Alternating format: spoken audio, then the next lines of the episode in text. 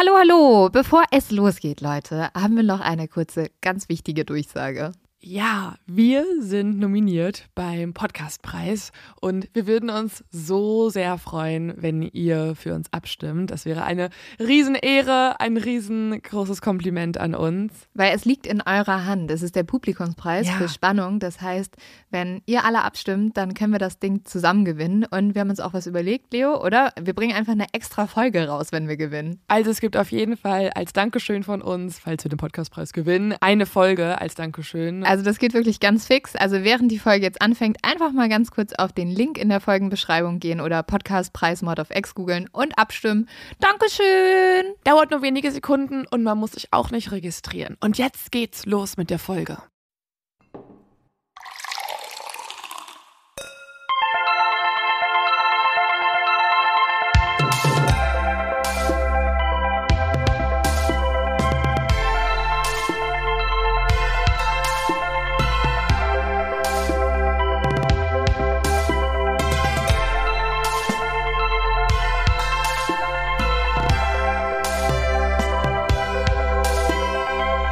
Hallo und herzlich willkommen zu einer neuen Folge, der ersten Folge in 2024 von Mod of X. Hallo, wir sind zurück.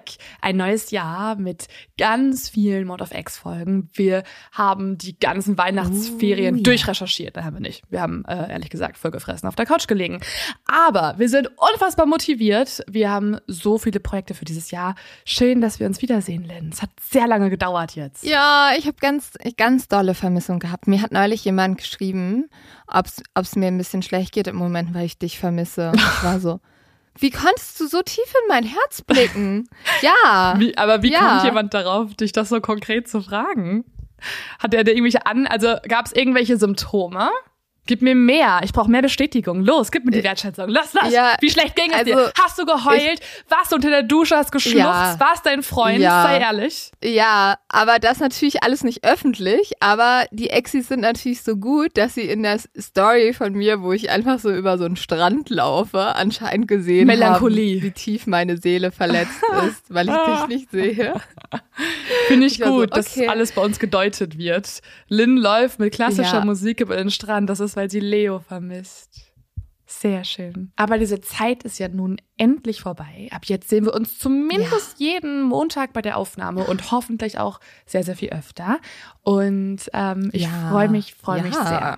Ja, und Leo, wir haben ja auch direkt zum Jahresstart extrem gute News. Ich muss sagen, eigentlich könnte ich jetzt morgen sagen, ich, ich bin durch. Also ich, ich muss nichts mehr machen in meinem Leben, weil irgendwie ist mein Lebensziel erreicht Okay. worden. Ein Lebensziel, was ich nicht mal gewagt habe, so laut auszusprechen, weil ich dachte, es wäre einfach nicht möglich. Weißt du, worüber ich spreche? Du guckst mich so verdutzt an. Dreht weiter. Wir sind 30 under 30. Wir sind äh, auf der Forbes-Liste. Ach, die Äh, News. Man muss ja. sagen, es ist eine Liste von sozusagen den erfolgreichsten Menschen unter 30. Und da stehen halt so Apache und Nina Schuber drauf. Und wir. Und dann wir? Wir? Danke, danke, danke. Wir freuen uns sehr über die Nominierung. Also äh, bald kommt, glaube ich, auch ein Interview noch raus, was wir führen durften. Und wir sind, glaube ich, nominiert auch vor allem mit of X Productions. Also wir sind mit unserer Produktionsfirma nominiert und äh, sind natürlich da mega stolz drauf. Das ist total verrückt. Also da ähm, haben wir uns echt riesig gefreut. Ich hatte einen kleinen Ausraster, ich habe ein bisschen rumgeschrien.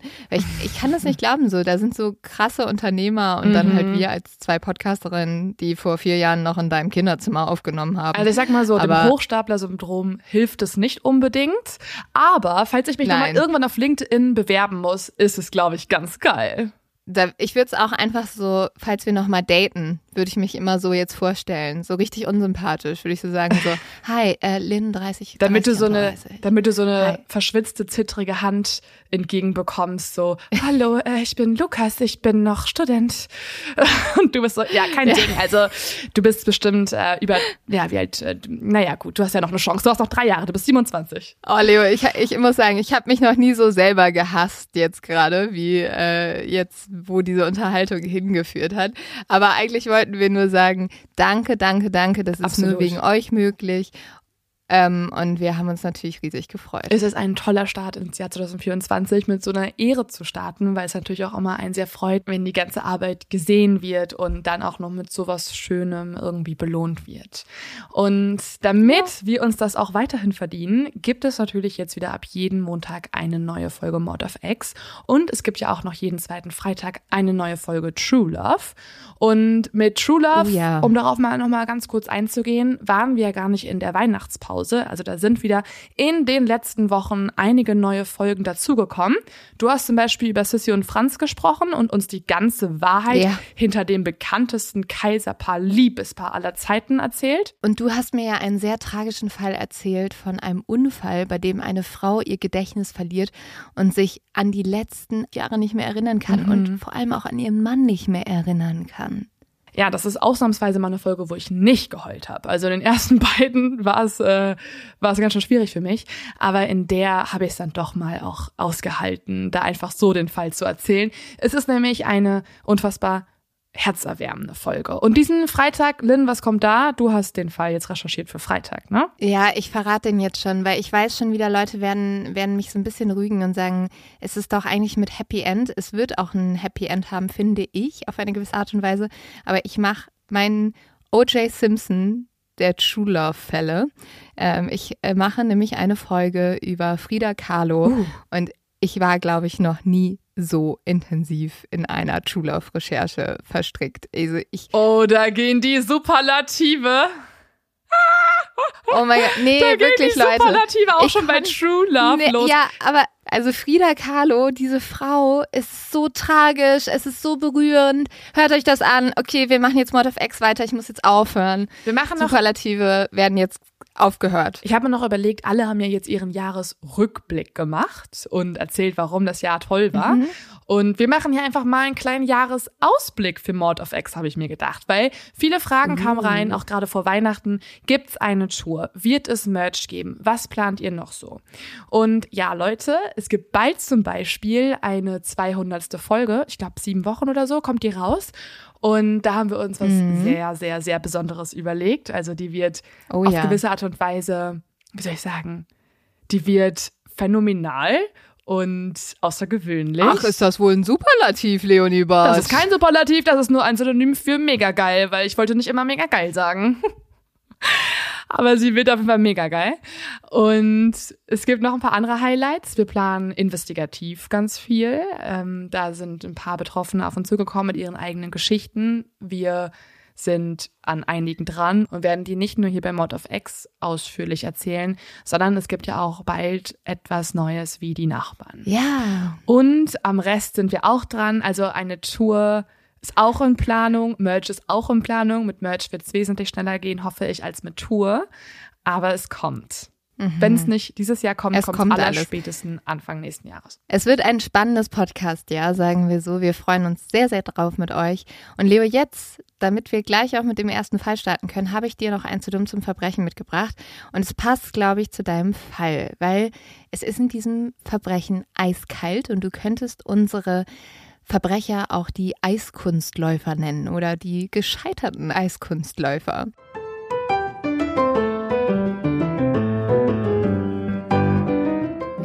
Das sind zwei Männer, die in ein Haus einbrechen wollten. Aber es war ähm, 2013 und es war im April. Das heißt, die haben damit gerechnet, dass gutes Wetter ist und alles gut klappt. Aber es gab einen verspäteten Schneefall. Und deswegen war es glatt draußen. Und als dann eine Patrouille der Stadtpolizei auf die Verbrecher aufmerksam wurde, haben die versucht zu fliehen sind dann aber wirklich beide auf ihren Hintern geflogen, weil sie auf diesem glatten Eis ausgerutscht sind und da so rumgeschlittert sind. Und ich habe die ganze Zeit, als ich das gesehen habe, nur dieses Bild gesehen von Kevin allein zu Hause, wo die beiden Einbrecher sich hinpacken. Oder Pippi Langstrumpf. Ja, vielleicht hätte man hier Schlittschuhe mitnehmen müssen als Einbrecher. Und das ist doch mal die perfekte Überleitung. Also zu dumm zu verbrechen im Winter am besten immer mit Ausrüstung, vorher aber auch noch üben, sonst sieht es genauso dumm aus. Es geht auch um Verbrecher auf dem Eis, vielleicht. Und damit starten wir jetzt in meinen Fall, ein Fall, der vor allem die Sportgeschichte für immer verändern wird.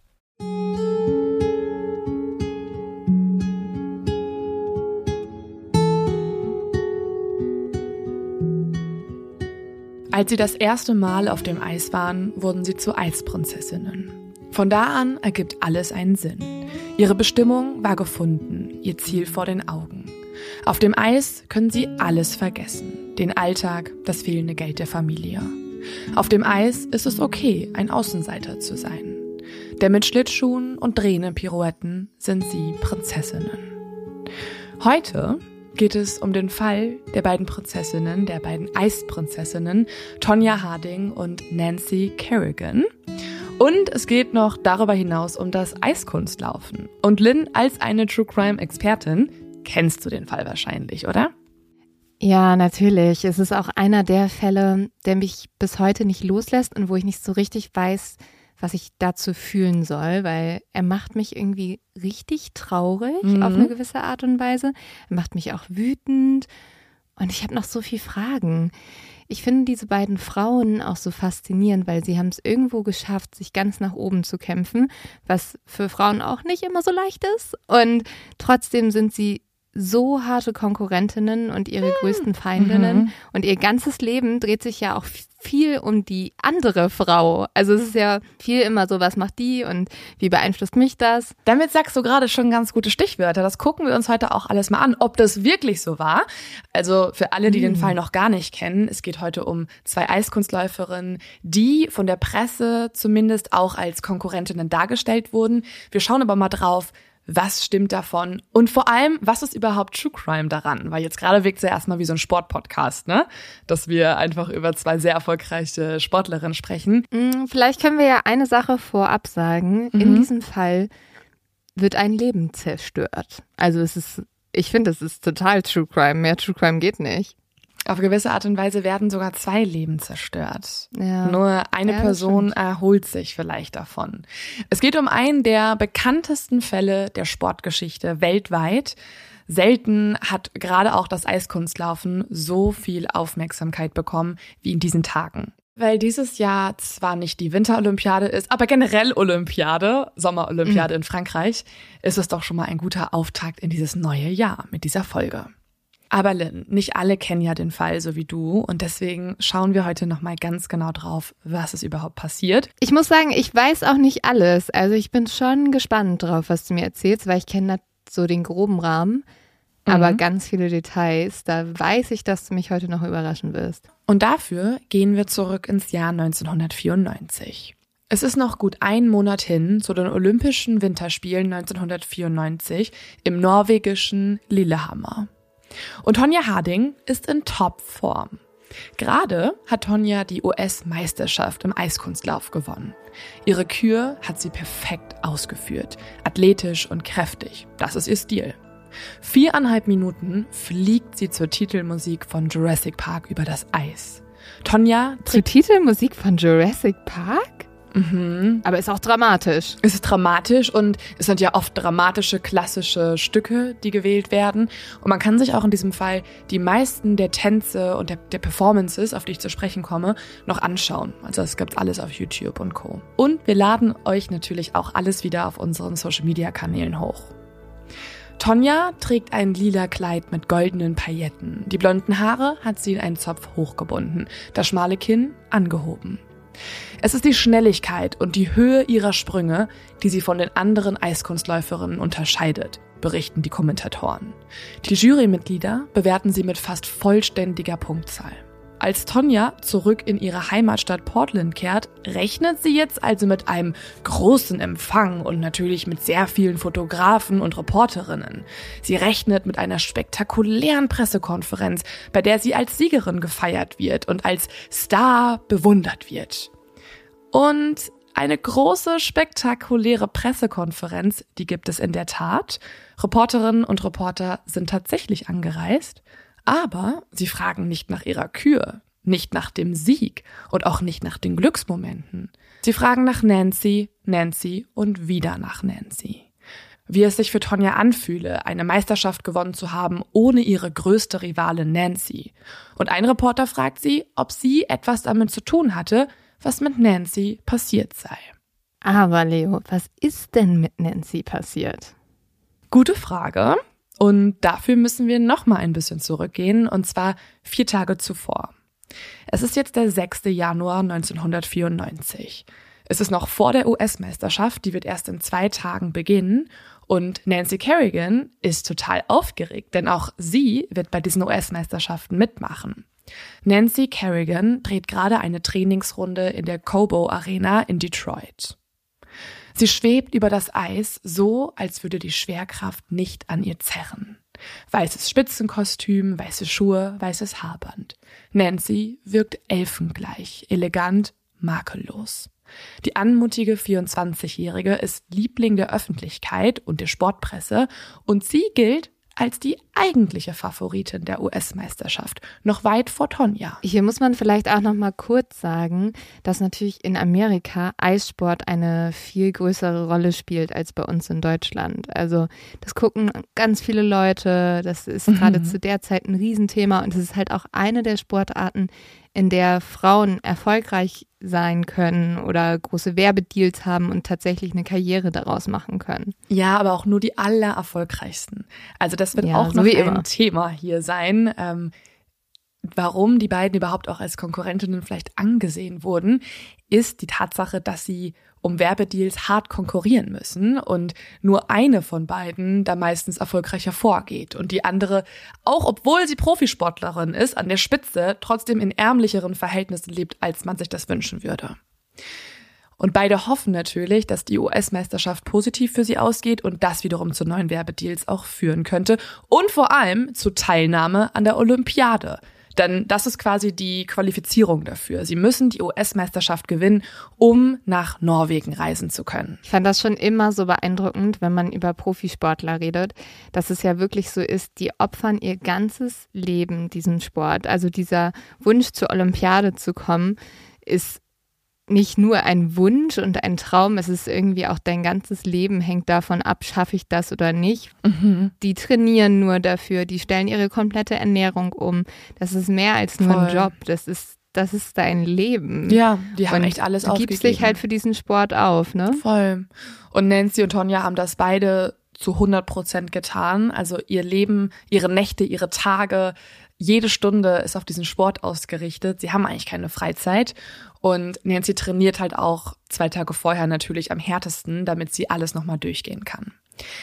An diesem Tag ist nicht nur Nancy in der Eissporthalle, sondern auch ein Kamerateam. Und dieses Kamerateam macht natürlich auch ein paar Videos, um Nancy's letzten Sprünge während des Trainings zu zeigen und um auch ein Interview mit ihr zu führen. Was Nancy in diesem Moment aber nicht weiß, hinter den Kameramenschen und Crewmitgliedern steht noch jemand anderes. Es ist ein unbekannter Mann, der im Schatten der Halle wartet und jeden ihrer Sprünge beobachtet. Als das Training vorbei ist, tritt dieser Mann aus dem Schatten hervor und steuert auf sein Ziel. Nancy verlässt währenddessen das Eis und stülpt sich rote Schoner über die Kufen ihrer Schlittschuh. Sie geht in Richtung der Umkleideräume weg vom Geländer. Plötzlich hört Nancy ein Geräusch hinter sich. Dann ist da ein Schatten. Nancy dreht sich um, der unbekannte Mann steht direkt vor ihr und im nächsten Augenblick schwingt er etwas auf sie und zielt auf ihr Knie. Er schlägt mit einem Schlagstock zu und Nancy bricht zusammen. Wenige Sekunden später flieht der Mann und ist verschwunden. Sanitäter sind sofort zur Stelle, genauso auch wie die Kameras. Denn das öffentliche Training der Eiskunstläuferin wird auf Schritt und Tritt begleitet in diesen Tagen und so kommt es jetzt auch zu den Aufnahmen beziehungsweise zu genau einem Video, das rauf und runter in den Nachrichten zu sehen ist und Amerika zu Tränen rührt. Nancy kauert jetzt schluchzend auf dem Boden, wimmert vor Schmerz. Die Kamera zoomt gnadenlos auf ihr Gesicht. Großaufnahme. Nancy weint und fragt immer wieder, why, why, why? Warum, warum, warum? Also das finde ich so grauenhaft und eigentlich auch schon ein Verbrechen an sich, dass dieses Kamerateam, das kommt dahin und das kann wirklich nichts anderes denken, als diese arme Frau dort einzufangen in ihrem schlimmsten Moment. Mhm. Und Nancy sagt ja auch immer wieder, please, someone help me. Mhm. Und es scheint so, als würde niemand reagieren, weil alle nur damit beschäftigt sind, wie kriege ich das beste Bild davon. Ja, die dachten halt, die haben den absoluten Jackpot gezielt, ne? Also die Einschaltquoten. Aber also da muss doch ein bisschen Menschlichkeit durchkommen, oder? Dass du in dem Moment dann sagst, okay, ist jetzt scheißegal, ich renne dahin als Reporterin und helfe dieser Frau. Also ich ähm, denke da an die ein oder andere ähm, ja, Zeitung oder Medienhaus, was da auch hinrennen ja. würde und sich auch denken würde, geil, das macht noch mal ein bisschen mehr Umsatz. Aber ja, wegen diesen Kameraleuten wissen wir, wie es Nancy in diesem Moment geht. Sie hat unfassbare Schmerzen. Sie sitzt auf dem Boden. Sie wirkt aber noch in Ordnung. Also man hätte ja denken können, dass auf sie eingeprügelt ist, aber ihr Körper ist unversehrt. Sie zeigt nur immer wieder auf ihr Bein und hat unfassbare Schmerzen. Ja, man muss natürlich hier aber auch sagen, ähm, wir sprechen hier von einer Profisportlerin, deren wichtigstes Gut ihre Beine sind. Mhm. Und die wird in diesem Moment realisiert haben, mein Leben ist hier gerade zwar nicht in Gefahr im Sinne von, dass ich sterben könnte, aber das, was ich mir aufgebaut habe, wofür ich jahrelang gekämpft habe, könnte in diesem Moment vorbei sein, weil wenn mein Bein kaputt ist, ist, ist auch meine Karriere mhm. kaputt. Ja, es ist ein total gezielter Angriff auf ihre Karriere und auf ihr Leben. Das heißt, die Person wollte ihrer sportlichen Karriere offensichtlich schaden, sonst hätte sie nicht auf ihr Knie gezielt. Warum? Das fragt Nancy ja immer wieder und wieder und genau das ist die Frage, die jetzt auch bleibt. Warum wurde Nancy Kerrigan angegriffen und von wem? Das Video von Nancy's Angriff wird in den Medien hoch und runter gespielt und analysiert. Und es gibt auch tatsächlich nicht nur dieses Video von Nancy, sondern Lynn, ich weiß, wir hatten dein zu dumm zum Verbrechen schon, aber ja. das, was jetzt kommt, ist eigentlich wieder ein zu dumm zum Verbrechen. Denn du als Profi, Lynn, kannst mir sagen, was man eigentlich vermeiden sollte, wenn man sich entscheidet, eine Straftat zu mhm. begehen und eigentlich auch Bock hat, noch ein bisschen in Freiheit zu leben. Was sollte man dann vermeiden? Ja, also du möchtest als Angreifer nicht gesehen werden. Mhm. Wenn du das nicht vermeiden kannst, dann achtest du zumindest darauf, dass du vielleicht dein Gesicht jetzt nicht in eine Videokamera hältst, weil das ja. ist wirklich ein zu dumm zum Verbrechen. Und das ist genau Stichwort. Die Videokamera wurde in diesem Fall nicht wirklich vermieden. Es gibt tatsächlich ein Video vom Angreifer. Das ist nicht so richtig genau. Was man aber erkennen kann, ist eine verschwommene schwarze Figur eines Mannes. Und das ist ja zumindest schon mal irgendwas. Diese Figur verschwindet aus dem Stadion und jetzt kommen wir direkt zur zweiten zu dumm zum Verbrechen Frage. Was sollte man denn noch so beachten, wenn man entscheidet, jemanden anzugreifen und bestenfalls nicht direkt am Tatort noch verhaftet zu werden?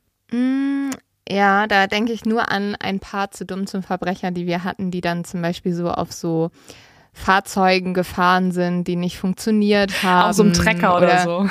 Ja, oder ich, ich glaube, wir hatten auch mal so ein Streugerät, das dann nur so 2 kmh fuhr oder so. Also mhm. du solltest deine Flucht gut planen. Ja, stimmt, genau. Das sollte man wirklich durchdenken, wenn man nicht bei uns in der Kategorie zu dumm zum Verbrechen landen möchte. Hat dieser Täter auch nicht so wirklich durchdacht? Also er hat zwar eine Fluchtmöglichkeit, er hat jemanden da positioniert, der wartet im Auto auf ihn, nur er kommt nicht zu ihm. Also es gibt eine Tür dazwischen und die ist abgeschlossen. Und deswegen denkt sich dieser Typ, scheiße, ich muss ja in meinen Fluchtwagen und rennt einfach mit dem Kopf voraus gegen die Glastür, die zersplittert und er kommt so durch die ganze Tür und kann zum Auto rennen am angrenzenden Parkplatz der Arena. Ja. Wow. Und so. Aber hat ja funktioniert. Also muss ich sagen. Normalerweise denkst du nicht, dass die beste Idee ist, mit dem Kopf gegen eine Glastür zu laufen. Aber anscheinend war er so ein Dickkopf, dass es funktioniert hat. Ja, es wäre noch geil, wenn er ähm, deswegen überall sein Blut hinterlässt und man ihn deswegen noch besser identifizieren kann. Ist vielleicht auch passiert, aber wir werden noch sehen, dass das noch nicht mal mehr nötig ist. Okay, wow. Der Komplize und er rasen jetzt davon, während die Polizei nach dem Angreifer noch im Gebäude sucht. Die Medien sind aber sich schon ziemlich sicher, wer der Sündenbock an diesem Verbrechen sein müsste. Nancy's Rivalin Tonja. Obwohl man zwar einen Mann auf dem Video sieht, gehen Gerüchte herum, dass Tonja doch irgendwie dahinter stecken soll. In den USA, hast du ja auch gerade schon gesagt, ist Eiskunstlauf wahnsinnig beliebt, also deutlich beliebter als bei uns in Deutschland. Und wer hier an der Spitze der Rangliste steht, der wird gefeiert wie ein Superstar. Und 1994 gibt es eigentlich nur zwei davon, Tonja und Nancy. Und beide sind so ziemlich das Gegenteil voneinander. Tonja, die ja jetzt als Sündenbock bezeichnet wird, war schon immer eine Outsiderin in der Glamour-Welt des Eiskunstlaufs. Sie hat nämlich eine buschikose Art, sie ist sehr direkt, sie raucht, obwohl sie Profisportlerin ist und seit ihrer Kindheit unter Asthma leidet. Sie ist als Kind oder Jugendliche auch immer wieder jagen gegangen mit ihrem Vater und angeln und sie schraubt in ihrer Freizeit auch an Autos. Alles Dinge, die man einer Lady ähm, in der damaligen Zeit in den USA nicht so wirklich zuschreiben würde. Ja, da sind wir wieder bei dem ganz großen Thema, dass es eigentlich so traurig ist. Es ist eine Sportart und es geht hier dann doch ein bisschen auch um andere Dinge um Sport. Nämlich die Frauen sollen halt kleine süße Püppchen sein und so mögen die Zuschauer und auch die Jury sie und Tonja passt da einfach nicht rein. Also sie ist einfach eine sehr starke mhm. Frau, die jetzt nicht dem typischen Schönheitsideal der Zeit entspricht, was ich total verrückt finde, weil sie ist trotzdem wunderhübsch. So, sie trägt halt keine Größe 32, aber das scheint dann irgendwie für Leute komisch zu sein. Und vor allem, was an ihr kritisiert wird, also dass sie so ein bisschen was Männliches an sich hat, sehr kräftig äh, erscheint und so, das ist gleichzeitig eigentlich auch ihre Stärke auf dem Eis. Also ihre Küren läuft sie mit mehr Kraft als mit Anmut und keiner der anderen kann diese Sprünge schaffen mit so viel Kraft und Energie wie sie. Also die anderen sind vielleicht dann ein bisschen besser in den eleganten Bewegungen, aber sie kann unfassbar athletische Kunstwerke auf dem Eis vollbringen. Und sie läuft auch nicht immer zu klassischer Musik, sie läuft auch oft zu Rap, Rock und Pop. Nancy ist wiederum eigentlich das Gegenteil. Nancy läuft vor allem elegant und anmutig und sie ist eine wunderschöne Frau. Das Publikum liebt sie, die Medien lieben sie. Sie ist eigentlich sowas wie America's Sweetheart und das wird auch von den Kommentatoren immer wieder erwähnt.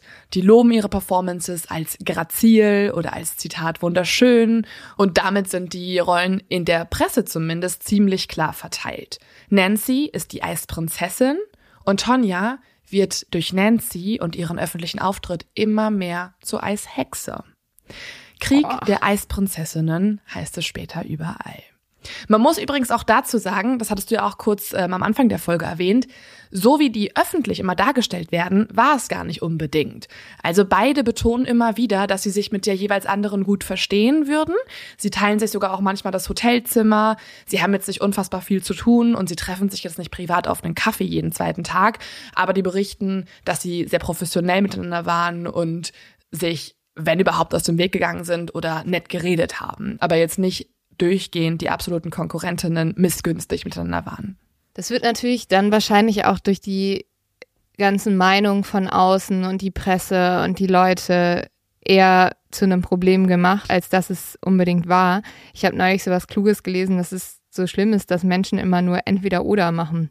Also dass du immer sagst, magst du jetzt lieber mhm. das oder magst du das? Magst du lieber gemischtes Hack oder magst du fest und flauschig? Mhm. Aber du kannst nicht beides mögen. Du musst, du musst eins von beiden mögen. Mhm. Und dass dann so Feindschaften aufgemacht werden, die eigentlich vorher gar nicht da waren oder auch irgendwie ja halt dadurch viel intensiver gemacht werden und dass das eigentlich so schade ist, dass das immer so, so ein Ding ist, dass voll viele Leute immer so sind. Entweder magst du die oder du magst die. Voll. So. Ja, du brauchst ja. halt Zugehörigkeit und wenn du dann jemanden mhm. findest, der auch nur Nancy mag, dann hast du direkt jemanden, der mit dir verbündet ist. Ja. Aber Leute, für mehr Zwischentöne. Also die beiden waren nicht so. Die waren eigentlich sehr professionell und auch, wenn überhaupt, sehr freundschaftlich miteinander oder freundlich ist eigentlich eher das richtige Wort.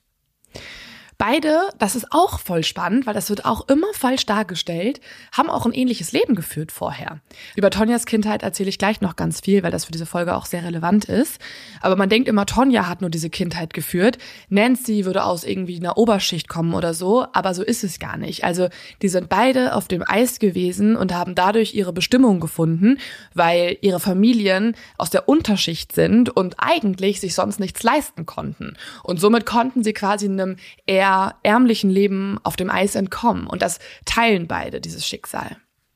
Aber um darüber ein bisschen mehr zu erfahren und auch darüber zu erfahren, ob Tonja Harding vielleicht auch die Täterin ist, schauen wir uns sie speziell jetzt erstmal genauer an. Naja, die richtige Täterin kann sie ja nicht sein, wenn nur die Auftragsgeberin mhm. wahrscheinlich, oder? Genau, ob sie irgendwie dahinter steckt. Tonja Harding hatte eine sehr schwierige Kindheit, kann man festhalten. Sie wird am 12. November 1970 in prekären Verhältnissen geboren und wächst in einem heruntergekommenen Teil der Stadt Portland im Bundesstaat Oregon auf. Meistens wohnt die Familie in verschiedenen Wohnwägen in einem Trailerpark und deswegen beurteilen die Medien Tonja auch später als sogenannten White Trash. Also kann man übersetzen mit weißem Abschaum, eine sehr abwertende Beschreibung für die weiße Unterschicht in den Vereinigten Staaten. Tonjas Vater Albert, kurz Al, ist bereits der fünfte Ehemann ihrer Mutter Levona. Tonja wiederum hat deswegen auch recht viele Geschwister, das sind Halbgeschwister, vier, und die sind auch alle deutlich älter als sie und ignorieren sie die meiste Zeit, wollen nicht mit ihr spielen. Die Familie hat sehr wenig Geld. Levona arbeitet mehrere Jobs und wenn sie nicht arbeitet, dann trinkt sie oft und raucht Kette. Al hat immer mal wieder Aushilfsjobs, ist aber wegen gesundheitlicher Probleme oft arbeitslos. Das Leben ist hart. Geldsorgen setzen der Familie zu. Sorgenfreie, helle Tage gibt es in Tonjas Elternhaus kaum. Tonja ist ein absolutes Vaterkind. Sie liebt Al über alles. Al ist ihr bester Freund und Papa zugleich, erzählt sie später. Die Beziehung zu ihrer Mutter Levona ist eisig und lieblos. Später erzählt Tonja, dass ihre Mutter sie geschlagen hat. Darauf gehe ich gleich nochmal genauer ein. Man kann aber festhalten, dass ihr Alltag geprägt ist von wüsten Beleidigungen, von Ohrfeigen und von Tassen, die nach ihr geworfen werden. Außerdem schreibt Tonja in ihrer Biografie The Tonja Tapes auch über einen Vorfall mit ihrem Halbbruder Chris Davidson. Dieser soll sie generell jahrelang als Kind sexuell missbraucht haben. Und an einem Abend, Tonja ist 15 Jahre alt, torkelt der elf Jahre ältere Chris betrunken auf sie zu ins Badezimmer. Tonja will sich eigentlich gerade fertig machen. Chris wiederum versucht sie zu küssen. Sie wehrt sich angeekelt aber von ihm ab. Und um sich zu wehren, verbrennt sie ihn mit ihrem Lockenstab. Chris rastet daraufhin vollkommen aus und droht sie zu töten. Tonja will dann den Notruf, die Polizei kommt auch und kann die beiden auch vorfinden. Tonja ist in Tränen aufgelöst und deswegen nimmt die Polizei jetzt ihren Halbbruder in Gewahrsam. Zu einer Anzeige kommt es aber nicht, weil die Familie wiederum, also vor allem auch Levona, Tonjas Mutter, die Tochter dazu drängt, es sein zu lassen. Chris wiederum stirbt zwei Jahre später bei einem Autounfall mit Fahrerflucht. Ja, Ehrlich gesagt tut mir da die junge Tonja total leid, weil ihr junges Leben ja total davon geprägt war, dass da Gewalt geherrscht hat, dass sie unter Druck gesetzt wurde, auch von diesem Gefühl, nicht gut genug zu sein. Und das wird sie mega beeinflusst haben. Kein Wunder, dass diese Frau diese unglaubliche Karriere gemacht hat und auch teilweise so verbissen war, mhm. weil sie wahrscheinlich das Gefühl hatte, ich muss irgendwie zeigen, ich bin jemand, ich bin gut genug, ich kann den Anforderungen meiner Mutter gerecht werden. Und sie hat ja diesen Terror mitgenommen. Also wahrscheinlich dann, wenn sie aufs Eis gegangen ist und in diese Welt gegangen ist, die auch nicht einfach war und voller Druck, war das ähnlich zu dem, was sie von zu Hause kannte. Und da kannte sie kämpfen, kämpfen, kämpfen. Mhm.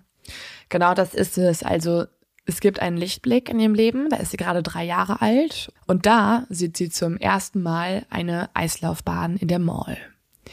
Auf dieser Eislaufbahn gleiten Schlittschuhläufer herüber, als würden sie schweben.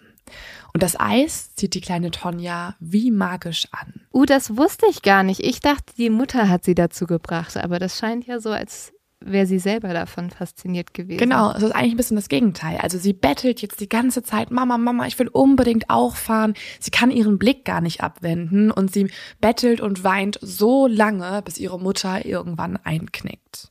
Das erste Mal auf dem Eis zu stehen, das verändert die Welt des kleinen Mädchens. Tonja will es nicht mehr verlassen. Nie wieder. Tonja denkt von nun an an nichts anderes als an das nächste Mal Schlittschuhlaufen. Von nun an bettelt und fleht sie, öfter fahren zu dürfen. An dem nächsten Geburtstag darf sie endlich ihre erste Unterrichtsstunde nehmen. Tonja ist furchtlos auf dem Eis. Sie fährt schnell, mutig, springt und kreist umher. Auf dem Eis kann sie die triste Realität für ein paar Momente vergessen. Auf dem Eis wird es in ihrem Kopf ruhig. Da ist kein Geschrei, kein Gläserklirren und kein Türenschlagen, keine wüsten Wutanfälle und keine Ohrfeigen. Auf dem Eis gibt es nur sie, ihren Atem und den Windstoß, wenn sie immer schneller und schneller herumwirbelt. Nichts auf dieser Welt macht sie glücklicher. Von nun an trägt Tonja ihre Schlittschuhe überall, sogar im Supermarkt, um zu üben, darauf zu stehen. Nein. Total süß. Ach, wie süß. Tonja möchte unbedingt mehr lernen und auch ihrer Mutter bleibt das enorme Talent ihrer Tochter nicht verborgen. Und deswegen engagiert sie eine sehr renommierte Trainerin, und zwar Diane Rawlinson. Diane trainiert eigentlich ältere Kinder und weigert sich auch zunächst, Tonja in ihre Trainingsgruppe aufzunehmen. Die sei noch viel zu jung, sagt sie, und es sei gar nicht natürlich für ein vierjähriges Mädchen, ähm, so viel Sport zu machen und so oft auf dem Eis zu sein. Aber Tonja dreht vor ihr ein paar Runden auf dem Eis und flitzt um Diane herum und dann sieht sie einfach diesen Willen des Mädchens und sie sieht, wie es das Natürlichste auf der Welt ist, für Tonja sich auf dem Eis zu bewegen und so etwas hat die Trainerin Diane noch nie zuvor gesehen. Und deswegen macht sie eine große Aufnahme für die kleine Tonja und nimmt sie sofort auf. Und diese Ausnahme, die lohnt sich. Innerhalb eines Monats entwickelt die kleine Tonja Fähigkeiten, für die andere Kinder Jahre brauchen. Und im Alter von vier Jahren gewinnt Tonja ihre ersten Wettbewerbe. Und was ich auch eigentlich total rührend finde, Diane Rawlinson wird über Jahre hinweg auch noch ihre Trainerin bleiben. Die begleitet sie eigentlich sehr, sehr lange auf ihrem Weg. Und in einigen Quellen heißt es auch, dass sie sowas wie so eine zweite Mutterrolle hat. Also die hat immer wieder auf Tonja geachtet, dass es ihr gut geht, auch wenn gerade Levona ziemlich hart zu ihr war. Aber das hat Tonja wahrscheinlich auch einfach viel Halt gegeben, da jemanden dabei zu haben, den man schon so lange kennt und der vielleicht ein bisschen netter ist als ihre Mutter. Ja, und ihre Mutter sieht sich auch so ein bisschen als inoffizielle Trainerin von ihr. Also die mischt sich da immer sehr aktiv ein. Obwohl die Familie die Trainingsstunden eigentlich kaum bezahlen kann, hängt sich Levona auch unheimlich rein für die Karriere ihrer Tochter. Also sie fängt an, mehrere Jobs zu arbeiten. Nachts kellnert sie, um noch genug Geld zu haben. Tagsüber näht sie Kostüme für die Turniere, weil die sich sonst auch die Outfits gar nicht richtig leisten können. Und sie tut alles dafür, dass auch die Diane, sie schon eine renommierte Trainerin, richtig bezahlt werden kann und Honja was lernt.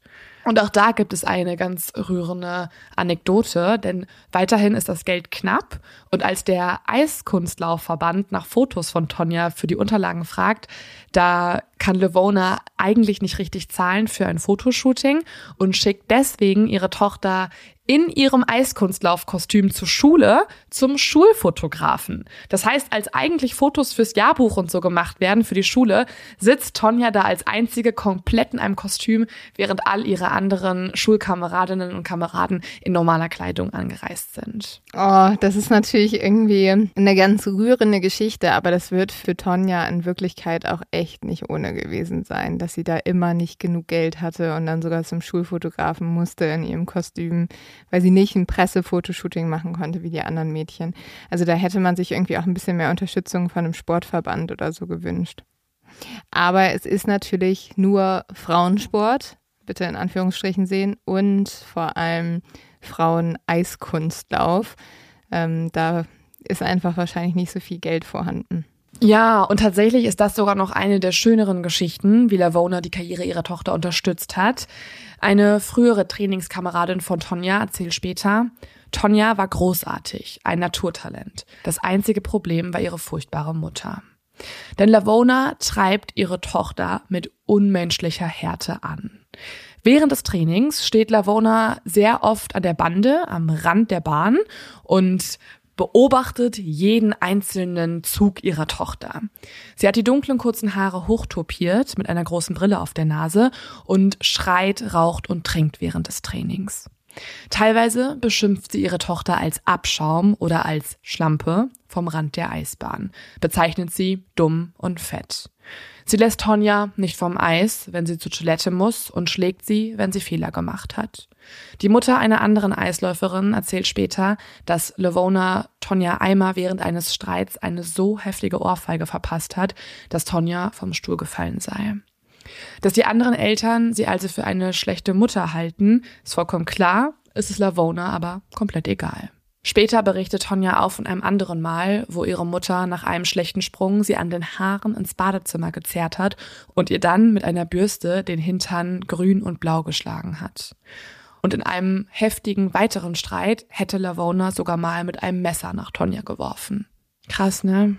Ja, das klingt so schlimm. Und mhm. man muss ja bedenken, das sind halt Wunden, die sieht man nicht, aber wahrscheinlich waren die seelischen Verletzungen vielleicht sogar noch schlimmer als die körperlichen. Also wenn dir deine Mutter jeden Tag sagt, du bist nicht gut genug, du bist eine Schlampe, das sind ja so Wunden, die so tief gehen, weil deine Mutter ist so, denkst du, der Mensch, der dich egal was lieben sollte. Mhm. So, das ist ja so, was du von allen gesagt bekommst. Und wenn die dich dann durchgehend runter macht, also das hinterlässt Wunden und das wird bei Tonja auf jeden Fall Wunden hinterlassen haben. Absolut. Also es war physischer und psychischer Missbrauch, der hier passiert ist. Das bestreitet Levona später noch, aber wir gehen gleich mal noch auf ein paar Stellen ein, wo ich finde, wo man es ganz schön heraushören kann, dass es eigentlich stimmt. In der Öffentlichkeit inszeniert sich Lavona gern. In einem bekannten Interview zum Beispiel sitzt sie vor der Kamera, die Haare zu einem Topfschnitt mit Pony geformt. Sie trägt dabei einen Pelz und auf ihrer Schulter sitzt ein grüner Papagei. Die Szene ist ziemlich bizarr, also nicht nur ihr ganzer Anblick, auch das, was sie erzählt, ist bizarr. Sie sagt nämlich, dass die große Tonja Harding, die Eiskunstläuferin, die mit krassen Sprüngen in die Geschichte eingegangen ist, das alles nur geschafft hat durch ihre eigenen Erniedrigungen. Also die Erniedrigungen der Mutter haben ihr dabei geholfen. Und ich würde sagen, wir hören mal kurz rein. If there's no you can't do it type thing, she won't do it. She'd be nothing. Je öfter man sagt, du schaffst das nicht, desto besser ist sie. Wenn man ihr nicht sagt, du schaffst das nicht, dann schafft sie es auch nicht. Das heißt, Lavonas Erziehungsstrategie ist, ihre Tochter so stark wie es geht fertig zu machen, weil sie dann das Beste aus sich rausholen würde. Ja, es gibt ja immer wieder Leute, die das denken, dass das funktioniert. Also auch so Lehrer, die teilweise sagen, ja, ich gebe dir mit Absicht jetzt eine Note schlechter, dann bist du motiviert fürs nächste Jahr. Mhm. Ich habe da so meine Zweifel, muss ich ganz ehrlich sagen. Ich glaube, man kommt immer weiter mit irgendwie jemanden respektvoll und nett behandeln, vor allem wenn es dein eigenes Kind ist. Ja, ich glaube ehrlich gesagt, dass auch Erziehungswissenschaftler und Psychologinnen und Psychologen das mittlerweile bestätigt haben, oder? Dass positive Verstärkung die bessere Art von Antrieb ist als negative Bestrafung. Ja, und du kannst ja durchaus mal sagen, hey, hier, da musst du vielleicht irgendwie noch mal ein bisschen dir es besser angucken und du musst ja jetzt dein Kind auch nicht anlügen und sagen, es ist überall die Beste. Aber trotzdem, mhm. also ich glaube, ja, vielleicht motiviert es Kinder, wenn sie durchgehend fertig gemacht werden. Vielleicht führt es bei einigen Kindern dazu, dass die dann sagen, oh Gott, ich will es allen zeigen. Aber es wird bei genauso vielen Kindern zu Depressionen führen, dazu, dass sie nicht wissen, wie sie mit sich selber umgehen sollen, zu irgendwie Zweifeln. Ja, und vor allem die Kritik sollte, wenn überhaupt, durch die Trainerin kommen. Es sollte nichts in der ja. Mutter-Tochter-Beziehung zu suchen haben, wie sie auf dem Eis performt. Das ist einfach, das ist halt Train, also es ist eine Trainingsangelegenheit. Und die Mutter sollte sie akzeptieren und lieb haben, egal wie gut sie fährt und egal wie oft sie hinfällt. Aber man muss sagen, diese Missbrauchsvorwürfe dementiert Lavona auch weiterhin. In einem ungefähr fünf Jahre alten Interview, das ich gesehen habe, hat sie es alles auch sehr runtergespielt. Hier sagt sie Folgendes. Ich habe keins meiner Kinder missbraucht. Den Hintern versohlt? Absolut. Absolut richtig. Man muss ihm zeigen, was richtig und was falsch ist. Einmal habe ich sie mit einer Bürste geschlagen auf einen Wettbewerb. Ja, einmal. Also ich finde, das zeigt schon, also wenn sie das in einem öffentlichen Interview zugibt, dann ist da auf jeden Fall sehr viel dran, was Tonja sagt. Es zeigt einfach, dass die Mutter eine ganz andere Wahrnehmung hat zu was ist Gewalt und was ist Missbrauch, als vielleicht andere Menschen das haben. Und ich finde auch, es zeigt, was für eine ja, was für eine uneinsichtige Person sie ist, weil sie begründet ihre Schläge. Also erstmal verharmlost sie ihre Schläge und sagt, ja, ich habe sie auf den Hintern gehauen, das ist ja nicht so schlimm. Ich schlag ja nur mit einer Bürste, ich schlag nicht mit einem Stock. Also es ist so, es verharmlost ihre Taten und im nächsten Schritt rechtfertigt sie sich. Sie sagt, sie musste es tun, um zu zeigen, was ist richtig und was ist falsch. Und es ist keine Einsicht in dieser Frau zu finden. Ja, schwierig. Also das oh. klingt ja so, als wäre das einfach keine einfache Person und jemand, der auch Menschen in seinem Umfeld sehr schaden kann. Und mhm. es wird für Tonja nicht leicht gewesen sein, mit so jemandem aufzuwachsen. Ich lade euch einen Ausschnitt vom Interview auch nochmal bei uns auf den Social Media Kanälen hoch ich finde, man merkt ihr auch von der Art an, dass sie ein bisschen unterkühlt und kontrollierend ist. Also das ist mein Eindruck von ihr. Und naja, insgesamt konnte man nie wirklich bestimmen, in welchem Umfang der Missbrauch stattgefunden hat. Vieles wird von Tonja nur berichtet und kann nicht wirklich bestätigt werden von anderen Menschen. Aber es ist auf jeden Fall sichtbar, dass da sehr viel dran ist. Die Mutter hat nicht umsonst auch bei anderen Eltern, bei anderen Kolleginnen und Kollegen den Namen Mutter aus der Hölle bekommen. Der kommt ja nicht von irgendwoher. Und man kann sich nur fragen, warum wird jemand zu so einer Art von Mutter? Da gibt es eine Kombination aus Gründen. Es ist eine Mischung aus einer Kontrollsucht, einer Überforderung. Also sie hat mehrere Jobs gearbeitet. Das war nicht einfach. Es gab sehr viel Stress. Hinzu kommt aber auch Empathielosigkeit oder eigene Gewalterfahrungen. In einem Interview, das ich von ihr sehen konnte, hat Lavona zum Beispiel erzählt, dass ihr erster Ehemann hochgradig gewalttätig war. Und sie ist sehr, sehr lange bei ihm geblieben. Sie hat sehr viel Gewalt durch ihn erfahren. Das rechtfertigt natürlich nicht, dass sie es bei ihrer eigenen Tochter auch anwendet. Aber ich fand es ganz spannend zu sehen, woher kann sowas kommen. Ähm, nicht, dass das besser machen würde, aber man kann es zumindest irgendwo erkennen, wo es angefangen hat. Und es war ja auch so, also auf einer gewissen Art und Weise hat Tonjas Mutter ja auch sehr viel für ihre Tochter getan. Mhm. Und vielleicht hat sie dann halt gedacht, ich ich tue ja was für dieses Mädchen. Ich arbeite die ganze Nacht durch, ich nähe die Kostüme, ich bin bei jedem Training da. Mhm. Vielleicht wird da halt manchmal verwechselt, dass all das ist total nett und toll, aber manchmal braucht ein Kind auch einfach nur Liebe. Absolut. Ich, ich, glaube, es gibt so auch da einfach einige Leute, ich hoffe, dass sich das ein bisschen geändert hat, auch mit so, dass man mehr über Gefühle spricht heute als noch vor ein paar Jahren. Aber da hat man halt immer gedacht, ja, das, das reicht doch, wenn ich da bin. Das Kind hat Essen auf dem Tisch, das reicht. Mhm. Und dass aber ein Kind auch mal in den Arm genommen werden will und mal hören will, Mama ist stolz auf dich, das fällt da ganz doll unter den Tisch. Und deswegen, ich, ich glaube, dass sie nicht gedacht hat, sie ist eine schlechte Mutter. Äh, denkt sie nicht. Also in keinem der Interviews, in dem sie jemals darauf angesprochen wurde, hat sie auch nur einen Funken von von Reflexion, von Selbstreflexion oder von behutsamen Zweifeln oder so geäußert. Also sie ist der Meinung, diese Härte war notwendig, damit Tonja so gut werden konnte. Und sie dachte auch einfach, dass man mit Kindern so umgehen kann. Sie gehörte halt, Zitat, zum alten Schlag, wie das äh, eher konservativ eingestellte Menschen sagen würden. Wie steht denn Tonja überhaupt zu ihrer Mutter? Sie spricht öffentlich in, in Talkshows in der Öffentlichkeit über ihre Mutter, auch über die Gewalterfahrung. Die Mutter bekommt diese Interviews mit. Sie haben keinen Kontakt mehr. Also Levona wünscht sich auch in Tonjas Leben wieder stattfinden zu dürfen, sagt sie auch öffentlich in Interviews, aber Tonja hat den Kontakt abgebrochen, sagt aber auch, also sie zeigt auf eine gewisse Art und Weise Verständnis. Sie sagt nämlich, ihre Mutter habe wohl gedacht, dass das richtig sei, was sie getan hat. Sie hat das getan, was sie tun konnte. Sie war nicht mehr imstande, andere Dinge zu tun. Also, mm, sie haben keinen Kontakt, aber ist auf eine gewisse Art und Weise Verständnis für die Mutter da. Aber zurück zu Tonja, zu jungen Tonja. Wir können also schon mal festhalten, Tonja wächst unter enormen und ständigem Druck auf. Sie soll besser werden, sie soll schneller werden, sie soll graziler fahren. Aber nicht nur von außen wird dieser Druck auf sie gelegt, auch sie selbst möchte diese Erfolge haben und tatsächlich kommt es dazu auch. Tonja wird besser und besser und bald kann sie auch nationale Wettkämpfe fahren und rangiert hier immer auf den höchsten Plätzen. Sie ist nicht mehr nur gut, sie ist Weltklasse. 1991 gelingt Tonja dann als junge Erwachsene etwas, das noch nie eine US-Amerikanerin geschafft hat. Während der US-Meisterschaft springt Tonja ein Dreifach-Achsel. Dieser Sprung wird auch der Königssprung genannt und ist einer der schwierigsten Sprünge überhaupt. Der Axel ist ein klassischer Sprung im Eiskunstlauf und Tonja ist die zweite Frau weltweit und die erste Amerikanerin überhaupt, die diesen Dreifachachsel in einem Wettkampf hinbekommt. Und dieser Moment, ich fand den so berührend, weil den gibt's tatsächlich in einigen Live-Aufzeichnungen.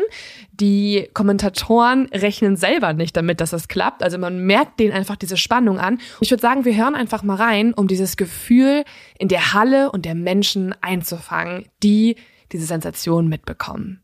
And now the question is whether she will become the first American to attempt and complete a triple axel jump. We will know that here whether she tries it or not. Good girl! Oh, isn't that great? The first time an American, only Midori Ito has completed a triple axel in competition. Oh, how nice! How terrific! Ja, also die Leute rasten ja komplett aus. Und es ist auch wirklich so, man merkt diese Spannung und dass dann wirklich alle so aufatmen und man merkt ja diese Überraschung. Also es ist ja unglaublich, wie auch diese Sportmoderatoren das eigentlich gar nicht glauben konnten und dann so richtig so sind, oh, was, was passiert hier?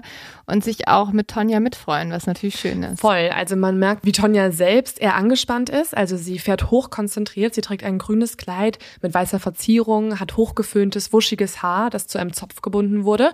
Und der Kommentator überlegt gerade noch, ob sie gleich den Triple Axel versuchen will. Und tatsächlich versucht sie es und sie schafft es. Und in diesem Moment schreibt Tonja Geschichte. Man merkt ihr ja auch direkt an, wie sie sofort so erleichtert ist und sich freut und dass es halt für sie auch eine angespannte Situation war und dass sie wahrscheinlich nicht wusste, ob es klappt und es ist ja so richtig so, ihr Gesicht leuchtet und sie sagte auch so ein bisschen vor Erleichterung fast zusammen und dann ballt sie ja auch ihre Hände so. Also es ist wirklich mhm. schön zu sehen, Absolut. sich in diesem Moment freut. Also sie hat auch, finde ich, so ein bisschen in dem Moment kurz vergessen, dass sie gefilmt wird, ja. dass sie auch noch im Wettkampf ist, weil sie bald wirklich die Fäuste zum Erfolg zusammen und ist kurz so, yes! Und dann macht sie total professionell weiter. Also sie freut sich so doll, dass sie kurz aus ihrer Rolle rausfällt. Tonja gewinnt vollkommen zurecht die Goldmedaille und wird damit zum absoluten Superstar.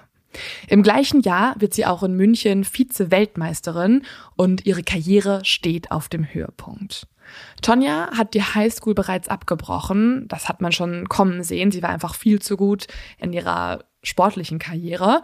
Nebenbei jobbt sie aber, um sich das Eiskunstlaufen finanzieren zu können. Doch jetzt, wo sie an der Spitze ist, kann sie endlich die Früchte ihrer harten Arbeit ernten. Auf sie warten nun Werbedeals und Kampagnen, Ruhm und Ehre. Doch leider ist es ja so oft, dass ein Höhepunkt nur dann auch ein Höhepunkt sein kann, wenn es danach wieder abwärts geht. Und auf Tanjas Höhenflug folgt ihr Absturz. Während ihre Darbietungen und ihre Resultate langsam schwächer werden, wird die Konkurrenz immer stärker. Und die hat in diesem Fall auch einen Namen, Nancy Kerrigan. Bei den Olympischen Winterspielen 1992 im französischen Albertville wird Tonja Vierte und verpasst somit die Medaille. Ganz im Gegenteil zu ihrer Landsfrau und Konkurrentin Nancy. Die wiederum gewinnt Bronze und ist damit vor ihr. Die elegante, anmutige Schönheit Nancy begegnet Tonja nun immer häufiger in ihren Wettbewerben. Und jetzt ist auch mal der Zeitpunkt gekommen, wo wir uns Nancy genauer anschauen müssen. Nancy ist ein Jahr älter als Tonja und wächst in Massachusetts ebenfalls in eher bescheidenen Verhältnissen auf. Der große Unterschied bei Nancy ist aber, dass ihre Familie intakt ist. Da ist der schroffe, hingebungsvolle Vater und die blinde Mutter, deren Stimme ganz sanft wird, wenn sie von ihrer Tochter spricht. Nancy hat zwei ältere Brüder, beide Eishockeyspieler, und bei Wettkampfreisen teilt sie sich gemeinsam mit ihrer Familie ihr Hotelzimmer und ihre Mutter nennt sie dabei noch meine beste Freundin. Nancy's Eiskunstlaufstil ist viel risikoärmer und weniger athletisch als der von Tonja. Aber dafür beherrscht sie das Eis durch eine kaum je gesehene tänzerische Eleganz. Mit ihren braunen Locken und dem schönen Lächeln tanzt dich Nancy an die Spitze ihres Sports und in die Herzen der Zuschauerinnen und Zuschauer. Bei den französischen Winterspielen läuft sie ihre Kür zu dem patriotischen Song Born on the 4th of July, geboren am Unabhängigkeitstag. Dazu trägt sie ein weißes, herzförmiges, geschnittenes Kleid, das einem Hochzeitskleid nachempfunden wurde.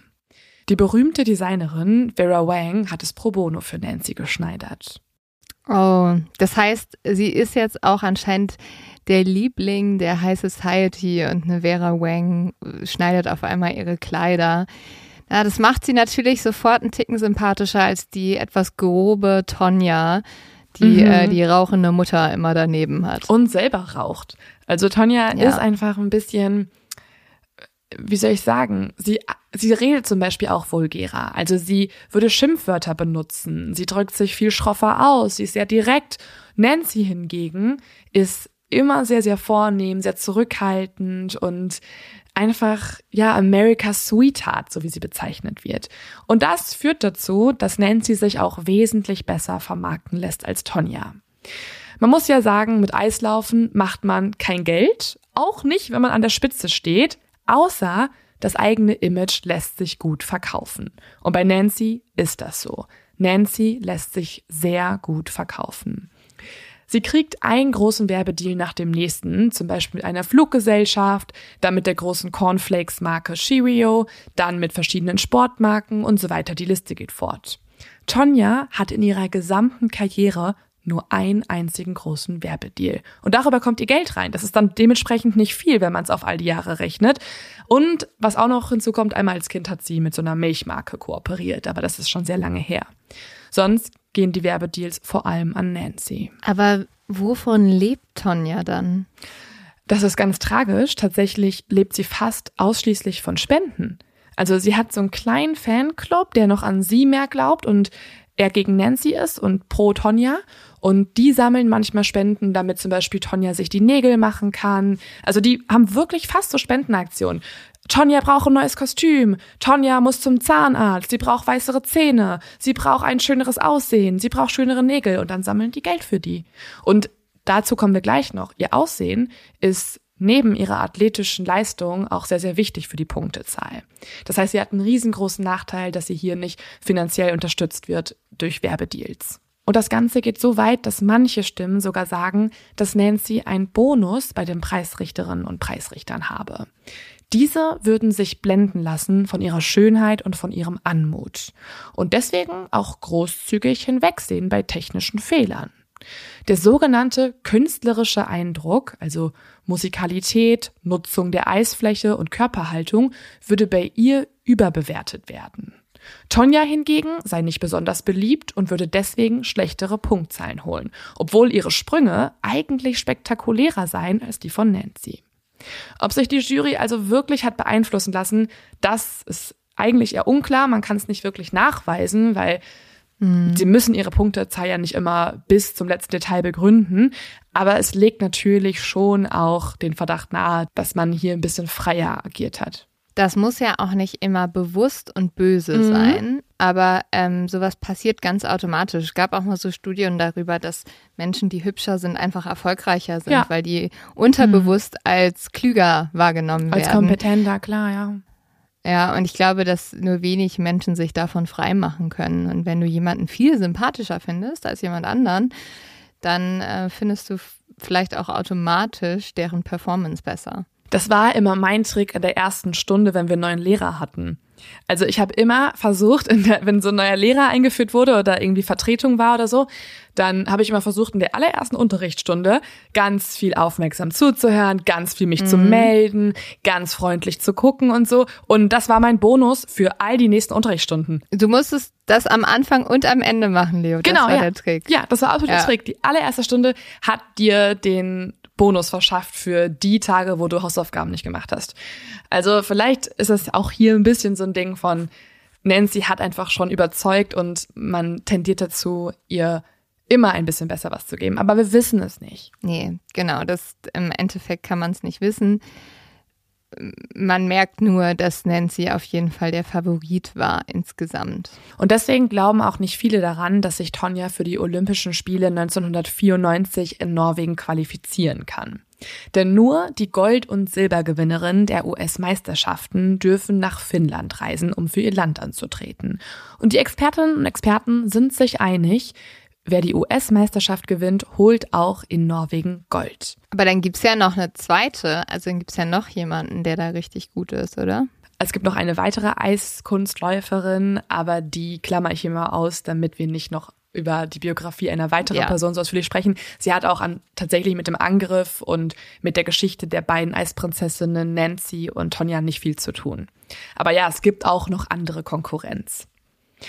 Und wer olympisches Gold holt für die vom Eiskunstlauf besessenen Amerikaner, dem winken Fernsehauftritte, Werbeverträge und Millionen, potenziell, wenn man sich vermarkten lässt. Doch dann kommt der Angriff auf Nancy, über den ich ja am Anfang der Folge jetzt schon gesprochen habe. Und wir wissen ja noch gar nicht, was genau mit ihr passiert ist. Sie wurde geschlagen, bei ihr wurde aufs Knie gezielt, aber von einem zertrümmerten Knie ist nur in den ersten aufgeregten Berichten die Rede. Aber tatsächlich hatte Nancy Glück im Unglück. Der Täter hat nicht wirklich ihr Knie erwischt, sondern ihren Unterschenkel. Und deswegen ist auch kein Knochen gebrochen. Die verletzte Nancy kann trotzdem nicht weiterkämpfen. Sie muss somit ansehen, wie ihre Konkurrentin Tonja den Meisterschaftstitel in den US-Meisterschaften holt und damit auch die Eintrittskarte für die Olympischen Winterspiele bekommt. Nancy sitzt also jetzt in Amerika zu Hause und kann nicht mitmachen, muss das alles mit ansehen. Tonja hingegen darf zur Olympiade. Das ist ja schon ein absurder Zufall, dass jetzt auf mhm. einmal kann Tonja, weil ihre ärgste Konkurrentin ausgeschaltet ist. Da fragt man sich natürlich, wer hatte die Motivation? Ist das jemand aus dem Fanclub? Ist das jemand, der Tonja nahe steht? Oder hat sie vielleicht wirklich einen Auftrag gegeben, ne? Ich finde es auch irgendwie schon verwunderlich, dass sie überhaupt hin darf. Dass die Polizei nicht sagt, hey, die ist eine unserer Verdächtigen, ähm, bitte dieses Jahr nicht antreten, wir ermitteln hier erstmal gegen sie. Aber ja, sie können es einfach von Anfang an noch nicht beweisen und sind ja auch weiterhin auf der Suche nach diesem Mann, nach dem Angreifer. Noch in Detroit wird Tonja vom FBI verhört, aber sie streitet jegliche Verwicklung in das Attentat an Nancy ab. Hierzu sagt Tonja, ich habe mit der Polizei gesprochen, weil ich nichts zu verbergen habe.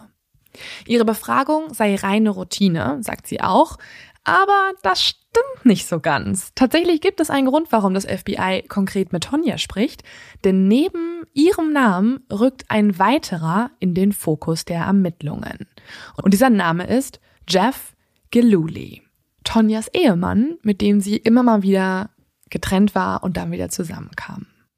Und warum dieser Mann plötzlich im Fokus der Ermittlungen steht, das benötigt sein eigenes Kapitel. Und damit gehen wir nochmal zurück in Tonjas Jugend. Tonja ist 15 Jahre alt, als ihr ein junger Mann mit braunen Haaren und Schnauzer beim Training zuschaut. Jeff ist wenige Jahre älter als sie und hat gerade die Highschool abgeschlossen. Er macht ihr Komplimente, sagt, wie schön sie sei, und das gefällt Tonja.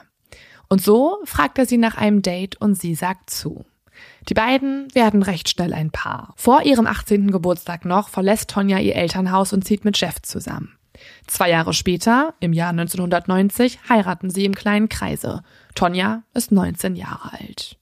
Es ist aber auch aus einem ganz bestimmten Grund ein sehr kleiner Kreis bei der Hochzeit, denn die meisten von Tonjas Freunde und auch ihre Familie lehnen Jeff ab. Sie sagen, dass er Tonjas Leben versucht zu kontrollieren und dass er überhaupt keinen guten Einfluss auf sie hat. Wie schlimm die Beziehung wirklich ist, das zeigen tatsächlich auch die Polizeiakten. Von Anfang an herrscht in der Ehe Gewalt zwischen den beiden. Tonja kann tagsüber kaum mehr trainieren, weil ihre blauen Flecken nicht mehr zu übersehen sind. Und deswegen trainiert sie nachts, damit niemand was sagt, damit niemand sie sieht. Tonja sagt dazu etwas, und das fand ich so schlimm. Meine Mutter schlug mich, aber sie liebte mich. Jeff schlägt mich und er liebt mich. So ist das Leben nun mal. Oh man, man merkt leider voll, dass sie die Muster, die sie gelernt mhm. hat, wiederholt. So schlimm. Und es wird auch immer schlimmer. Im Juni 1991, Tonja ist gerade mal 21 Jahre alt und eigentlich auch auf ihrem Karrierehöhepunkt, da reicht sie die Scheidung ein. Sie erwirkt vor einem Bezirksrichter, dass Jeff weder ihr gemeinsames Haus betreten dürfe, noch in die Nähe einer Eislaufbahn darf, auf der sie trainiere. In ihrem Antrag auf den Erlass gibt sie zu Protokoll, Jeff quetschte mir den Arm und das Handgelenk, zog mich an den Haaren und schubste mich. Er hat vor kurzem eine Schrotflinte gekauft und ich habe Angst um meine Sicherheit. Tonja geht in dieser Zeit auch Beziehungen mit neuen Männern ein, die aber nie lange halten. Obwohl Jeff nicht gut für sie ist, zieht sie tatsächlich sogar noch zu ihm zurück und die beiden werden wieder ein Paar. Und in dieser Zeit gibt sie auch ein Interview, und zwar der wichtigsten Sportzeitschrift des Landes, Sports Illustrated. Und hier sagt Tonja, ich bin wieder ein ganzer Mensch. Irgendwas hat vorher gefehlt und jetzt weiß ich, was es war. Jeff und ich lieben uns mehr denn je. Ich weiß, dass er sich verändert hat, ich sehe es in seinen Augen und ich glaube an ihn. Es ist ja super tragisch, dass Tonja wieder zurückgegangen ist, obwohl es ihr da nicht gut ging. Jahre später mhm. wird Tonja aber behaupten, dass sie das gar nicht freiwillig getan hat. Sie sagt, dass der US-Eiskunstlaufverband sie gezwungen habe zu diesem Schritt, denn sonst, sagt der Eislaufverband, hätte sie nicht antreten dürfen bei den Olympischen Winterspielen in Wieso Albert. das denn? Ja, tatsächlich hat das sehr, sehr oberflächliche Gründe. Die sagen einfach, es passt zur amerikanischen Gesellschaft, dass eine verheiratete Frau antritt und sie mögen es nicht, wenn Tonja Single ist und Männer trifft und so. Sie wäre mit Jeff emotional stabiler, sagen sie, und mit einer verheirateten Frau im Team fühle sich der Verband generell wohler. Das ist doch nicht deren Ernst gewesen. Tatsächlich haben die diese Aussagen auch nie bestätigt, aber es gibt ja auch ganz viele andere Missbrauchsfälle bei den Turnieren im US-Sport. Es gibt Geschichten von Fußballerinnen, die ewig vertuscht worden sind. Es gibt äh, andere tragische Schicksale und deswegen kann man eigentlich festhalten, im US-Sport ist sehr viel schiefgelaufen und ich möchte Tonja an dieser Stelle gar nicht unterstellen, dass das irgendwie erlogen war. Ich kann es mir sehr gut vorstellen. Ich auch und es macht mich wahnsinnig. Das ist doch, also, als, oh, nee, nee, nee, nee, nee, nee, nee, mhm. Leute. Als ob das irgendjemand mal zu einem Mann gesagt hätte, oh, es ist ganz doof, dass du so ein Bachelor bist. Mhm. Also, du brauchst schon eine Ehefrau, um ein anständiger Mann zu sein. Nee, da wäre er ein Womanizer. Das wäre eher so, ach, total gut, die ganzen Frauen fliegen auf dich. Ach, du bist voll der James also. Bond, der James Bond des Eis. Irgendwie so, oh irgendwie so ein Titel, ja. so ein Titel wäre gedruckt worden. Ja, ich, ich sehe es, ich sehe es Charmeur, mhm. Charmeur auf dem Eis und in der Liebe. Welche Frau erobert dieses eiskalte Herz? Bla, bla, bla. Tagsüber auf dem Eis, nachts ganz heiß. Also Leute, wenn ihr schlechte Pressesprüche braucht, Fragt ruft uns. uns an. Ihr merkt, ähm, wir sind Profis. Das ist bei Tonja leider nicht der Fall. Da wurde mutmaßlich sehr viel Druck auf sie ausgeübt und sie geht wieder zurück. 1992 verpasst Tonja die Medaille und Nancy erscheint gleich jetzt auf der Bildfläche und tanzt graziler denn je auf ihr herum. Und im folgenden Jahr tauchen Tonjas Namen und der ihres Mannes Jeff immer wieder in Polizeiprotokollen auf. Sie meist als Opfer, er als Beschuldigter. Und das Ganze geht sogar so weit, dass er sie einmal aus einem Glasfenster im Badezimmer geschmissen haben soll, wie sie später in ihrem autobiografischen Buch Tonya Tapes schreibt. Die On- und Off-Beziehung geht lange genau so weiter. Immer wieder ruft Tonja die Polizei und sagt, dass Jeff ihr mit dem Tode drohe. Zweimal reicht sie die Scheidung ein, aber bevor sie rechtskräftig wird, sind Tonja und Jeff wieder ein Paar. Im Oktober 1993 packt Tonja mitten in der Nacht ihre Sachen. Die Nachbarn hören einen lauten Streit, dann einen Schuss. Die Beamten stoppen den Wagen, in dem Tonja und Jeff nun sitzen und finden darin eine Handfeuerwaffe und eine Schrotflinte.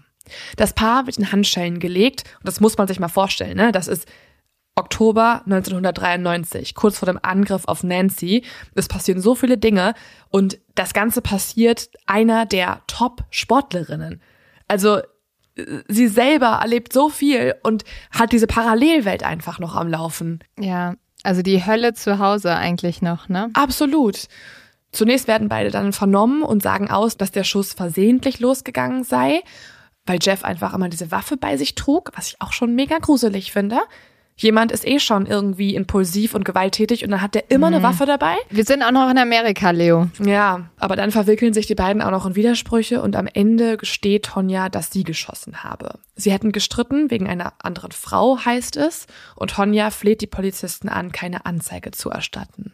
Sie sagt, die Presse würde sich darauf stürzen und das würde ihre Karriere ruinieren. Und die Beamten willigen auch ein. Ich frage mich manchmal, ob es nicht besser gewesen wäre, um das zu beenden, dass man da irgendwie kein Auge zugedrückt hätte und vielleicht auch mal richtig hingeschaut mhm. hätte, weil ich kann mir auch vorstellen, dass man das sagt, damit der Ehemann nicht ins Gefängnis geht beispielsweise. Ja, leider gibt's ja auch viele Fälle, aber auch von häuslicher Gewalt, die dann angezeigt wurden, gerade zu dieser Zeit noch und ähm, wo nicht wirklich dem nachgegangen wurde und nicht viel passiert ist. Und dann wäre es vielleicht für sie auch noch schlimmer geworden. Aber klar, es ist immer besser, das anzuzeigen. Und ich glaube, ähm, sich Hilfe zu suchen, das können wir an dieser Stelle auch nochmal sagen, ist ganz, ganz wichtig, wenn man in einer Beziehung steckt oder eine Person um sich rum hat, die einem sowas antut. Und es gibt da ja auch viele Hilfsangebote, wo man erstmal mit Menschen sprechen kann, wenn man sagt, oh, ich weiß nicht, ob ich zur Polizei gehen soll. Also zum Beispiel der Weiße Ring engagiert sich da ja total viel.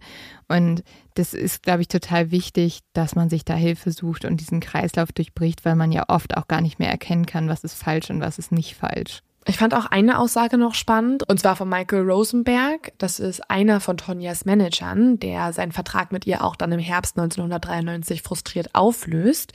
Der sagt später, die Frage, die ich mir immer stellte, wenn es Probleme mit Tonja gab, wie viel davon war sie und wie viel war Jeff? Ich glaube, sie liebte ihn und hielt an ihm fest und gleichzeitig hasste sie ihn und hatte Angst vor ihm. Und man muss auch sagen, die missbräuchliche Ehe mit Jeff ist wahrscheinlich der Grund, weswegen Tonjas Eislaufkarriere mittlerweile mehr Tiefen als Höhen hat. Ja, ich wollte gerade sagen, als ob du das so abschalten kannst. Und das ist ja auch das Wichtigste wirklich bei Künstlern und auch bei Sportlern, dass die einen klaren Kopf haben. Weil alles, was so an Drama reinkommt und Deswegen werden ja zum Beispiel Profisportler durchgehend zu Psychologen geschickt. Also weil es total wichtig ist, was du auch fühlst und wie es dir geht für deine Performance auch auf dem Spielfeld oder auf dem Eis. Ja, und das hätte Tonja wahrscheinlich auch total gebraucht, aber sie war hier einfach auch sehr einsam, sehr alleine. Und deswegen kann man hier nur mutmaßen, dass Jeff vielleicht im Auftrag von Tonja oder auch ohne ihr Wissen sich gedacht hat, er möchte Tonja wieder zu ihrem alten Glanz verhelfen. Und das, indem er ihre größte Konkurrentin aus dem Rennen zieht. Ja, vielleicht war es auch ein absurder Liebesbeweis oder sowas. Man weiß es noch nicht. Also die Presse und die Öffentlichkeit sind sich sicher, dass Tonja gemeinsam mit Jeff hinter dem Anschlag steckt, aber noch fehlen jegliche Beweise dafür. Das FBI verhört jetzt Personen aus Tonjas und Jeffs Umfeld. Und schnell wird klar, sie sind auf der richtigen Spur. Knapp eine Woche nach der Tat gesteht Tonjas Bodyguard Sean Eckhart, in die Sache verwickelt zu sein. Was? Und er erzählt der Polizei jetzt alles.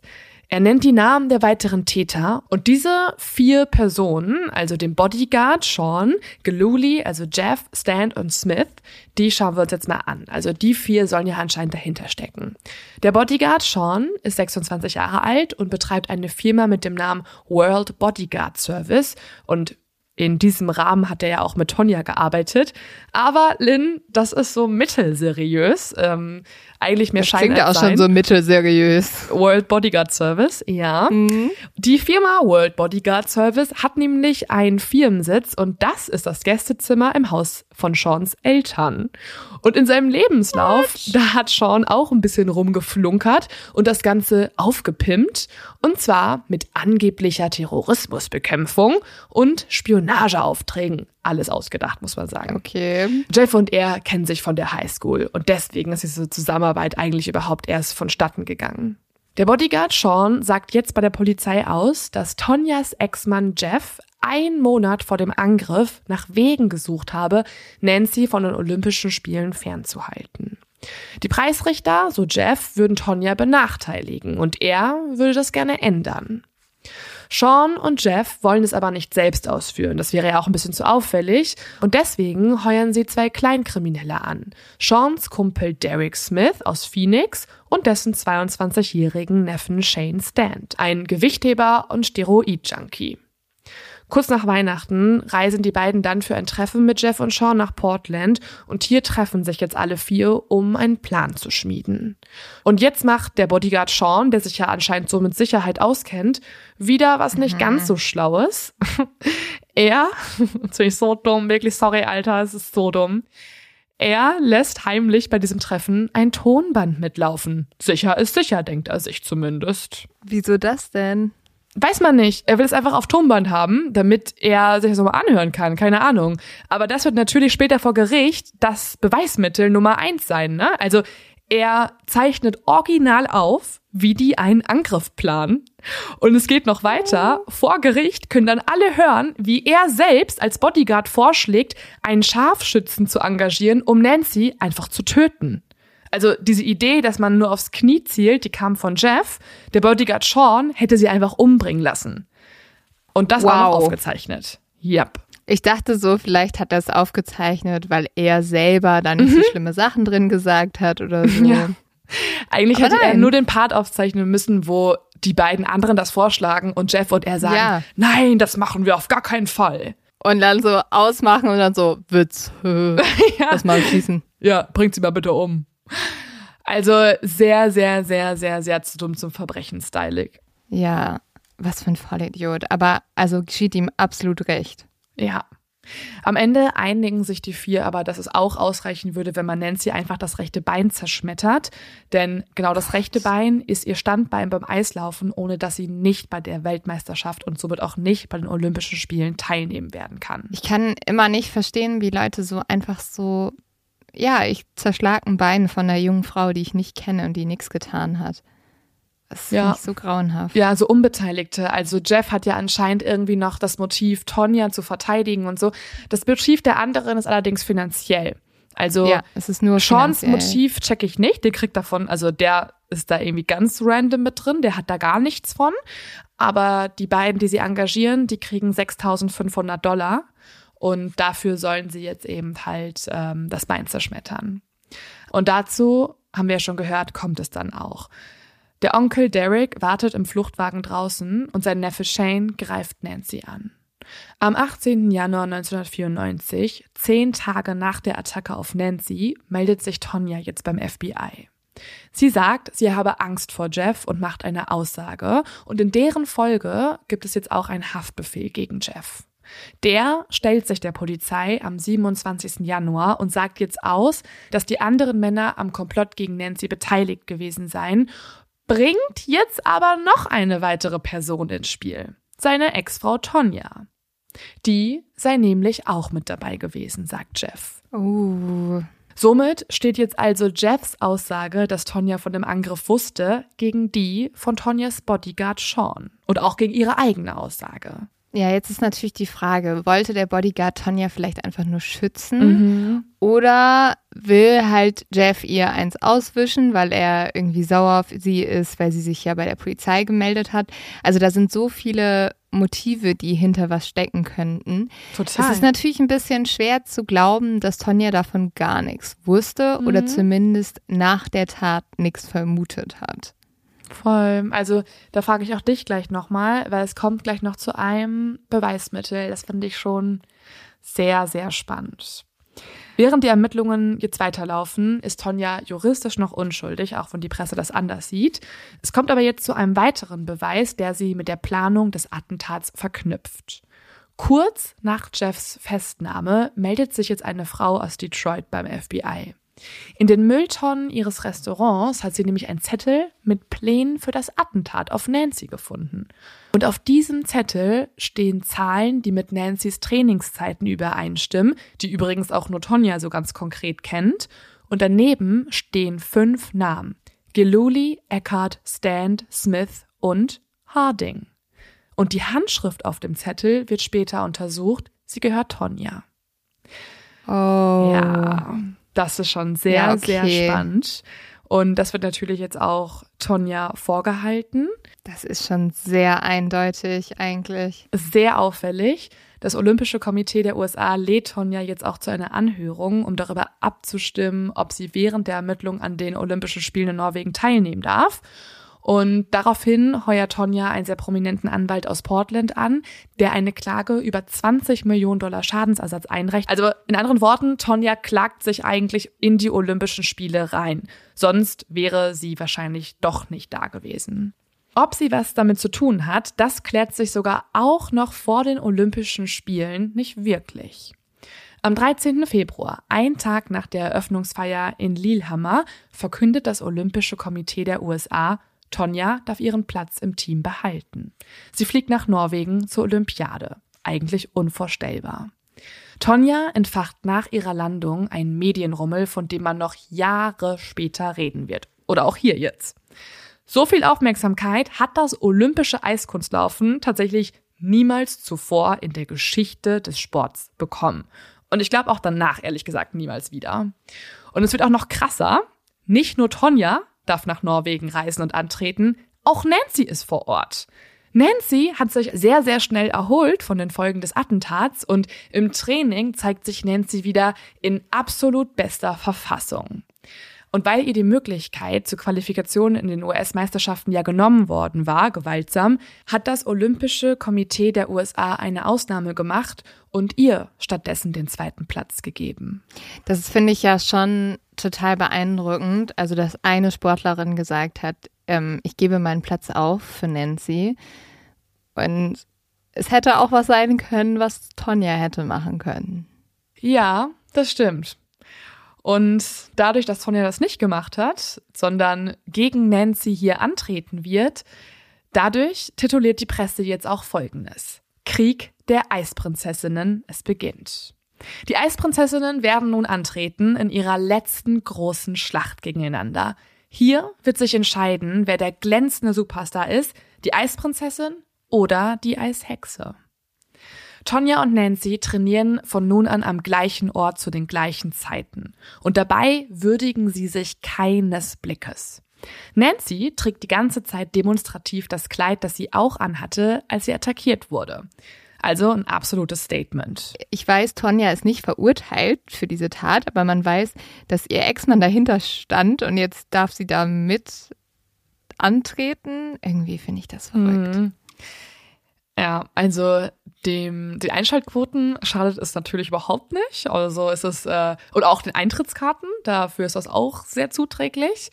Aber moralisch bin ich hier auch eher auf deiner Seite. Also da weiß ich nicht, ob das alles so sein Na sollte. gut, andererseits, also wenn sie wirklich nichts damit zu tun hat, ist es auch hart, sie für was zu bestrafen. Kurz vorher wurde diese Notiz gefunden, ne? Also es ist einfach ja, okay. noch nicht abschließend geklärt worden zu diesem Moment.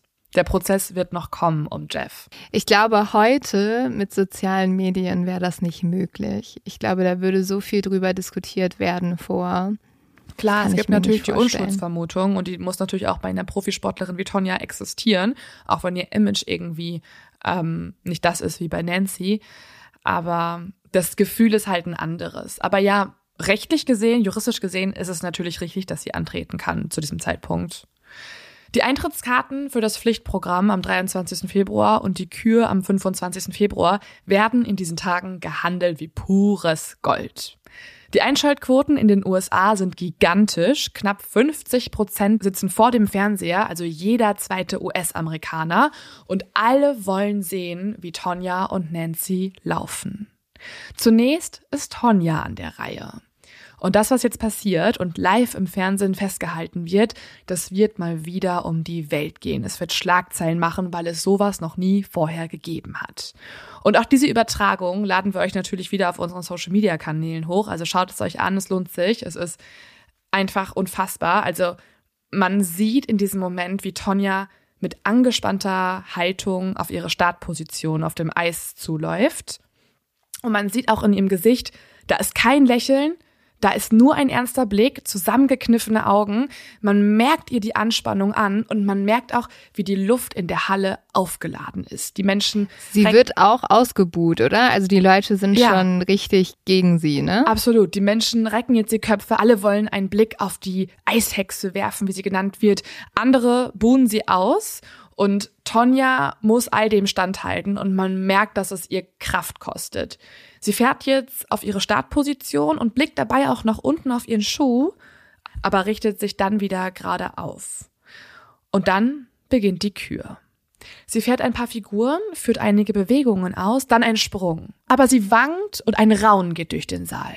Tonja kommt wackelig wieder auf, fällt beinahe und es ist ein Desaster. Die Menschen tuscheln aufgeregt, das war überhaupt nicht gut und Tonja weiß es auch. Sie fährt missmutig weiter, doch plötzlich wird sie langsam. Und dann geschieht etwas, das noch nie live in den Olympiaden jemals passiert ist, zumindest nicht auf der Eisfläche. Sie bricht in Tränen aus. Live im Fernsehen kann man sehen, wie die junge Frau mit verzerrtem Gesicht, verzweifelt, trotzig fast wie ein Kind, sich vor der Jury aufstellt.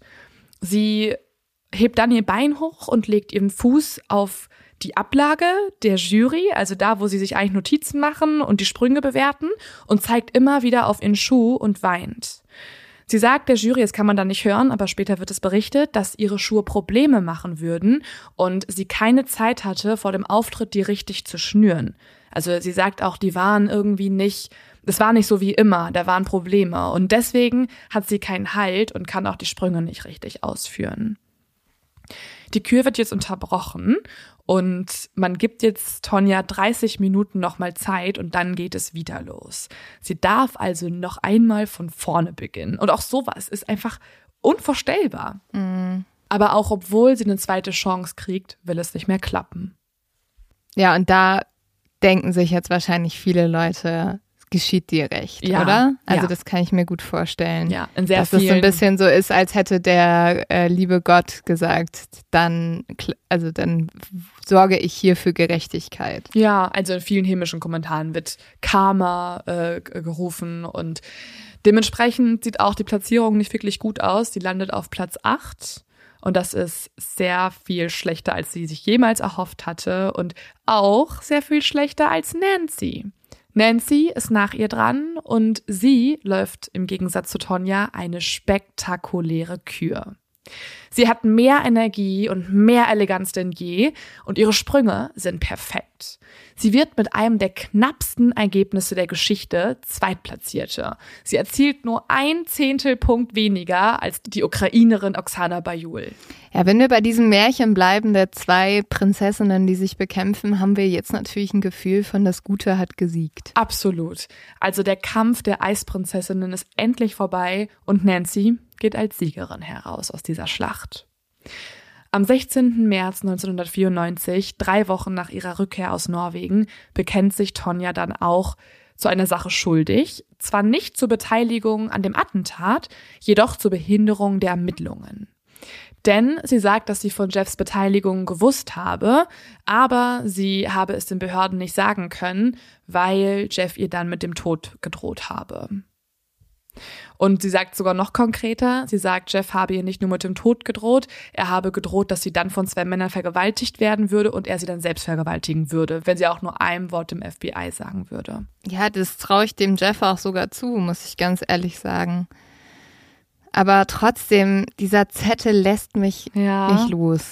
Der Zettel ist tatsächlich ein Indiz, das ähm, nicht ausgereicht hat, um Tonja direkt mit der Planung des Attentats in Verbindung zu bringen aber sie hat auch dafür eine alternative Erklärung, denn sie sagt, dass dieser Zettel Teil einer privaten Wette mit Jeff gewesen sein soll. Also irgendwie in diesem Zusammenhang habe sie es aufgeschrieben und das hatte aber nichts damit zu tun, dass es. Aber eine komische Wette. Ja, das dachte ich mir auch. Also was für eine Wette muss es sein, dass du vor allem auch von zwei die unbekannten Männern die Namen aufschreibst, im Zusammenhang mit den Trainingszeiten von Nancy. Also, das ist schon sehr unglaubwürdig, finde ich. Und die Polizei kann auch herausfinden, dass Tonja in Detroit im Hotel, dort wo sie und Nancy in der Zeit vor der Meisterschaft gewohnt haben, nach der Zimmernummer von Nancy sich erkundigt hat. Und das wirkt natürlich auch so, als wenn sie das für die Täter gemacht hat, damit die wissen, wo sie zuschlagen können, weil es wäre ja sehr viel sinnvoller, das in einem Hotelzimmer zu tun als in der Öffentlichkeit. Aber dafür hat Tonja auch eine Erklärung, warum sie nach der Zimmernummer gefragt hat. Sie habe angeblich ein Poster unter der Tür herschieben wollen mit der Bitte um ein Autogramm für ihren Fanclub. Weiß ich nicht. Also, uh, weiß ich auch weiß nicht. Ich nicht, Tonja. Auch komisch. Ja, das Gericht glaubt ihr, auch aus Mangel an weiteren Beweisen. Die Öffentlichkeit hält Tonja aber für schuldig. Tonja wird zu drei Jahren auf Bewährung und zu einer Geldstrafe von 160.000 US-Dollar und 500 Sozialstunden verurteilt, weil sie die Ermittlungen behindert hat. Der US-Eislaufverband sperrt sie allerdings lebenslänglich, wahrscheinlich etwas, das noch sehr viel tragischer für sie ist als die finanzielle Strafe, und ihr wird auch der Meisterschaftstitel von 1994 aberkannt. Tonja darf also nie wieder bei einem Wettkampf teilnehmen und sie darf auch nicht als Trainerin arbeiten. Ihre Eiskunstlaufkarriere ist also damit komplett vorbei. Ja, das, was sie immer machen wollte, auf ja. dem Eis sein und ihr Leben dort leben, kann sie jetzt nicht mehr. Also das und ist für sie tatsächlich eine sehr harte Strafe, vielleicht sogar schlimmer als eine Gefängnisstrafe. Das ist vor allem auch eine Strafe, die andere Menschen in die absolute Verzweiflung treibt, weil das Eis war für sie ein Ausweg, das war für sie Das war für sie die Rettung aus ihrem Alltag und genau dahin kann sie nie wieder zurückkehren. Außer halt privat. Jeff Galuli handelt wiederum einen Deal aus. Er sagt über alle Mittäter aus und wird deswegen nur zu einer zweijährigen Gefängnisstrafe verurteilt. Und auch die anderen Männer müssen wegen Körperverletzung ins Gefängnis. Und ich habe mir auch nochmal das Leben von Tonja angeschaut nach diesem Angriff, also wie es mit ihr weitergegangen ist. Und man muss leider sagen, das Leben der einstigen Eisprinzessin oder auch Eishexe ist weiterhin von mehr Tiefen als Höhen geprägt. Ein halbes Jahr nach dem Aus ihrer Karriere veröffentlicht das Magazin Penthouse ein Sextape von ihr und Jeff.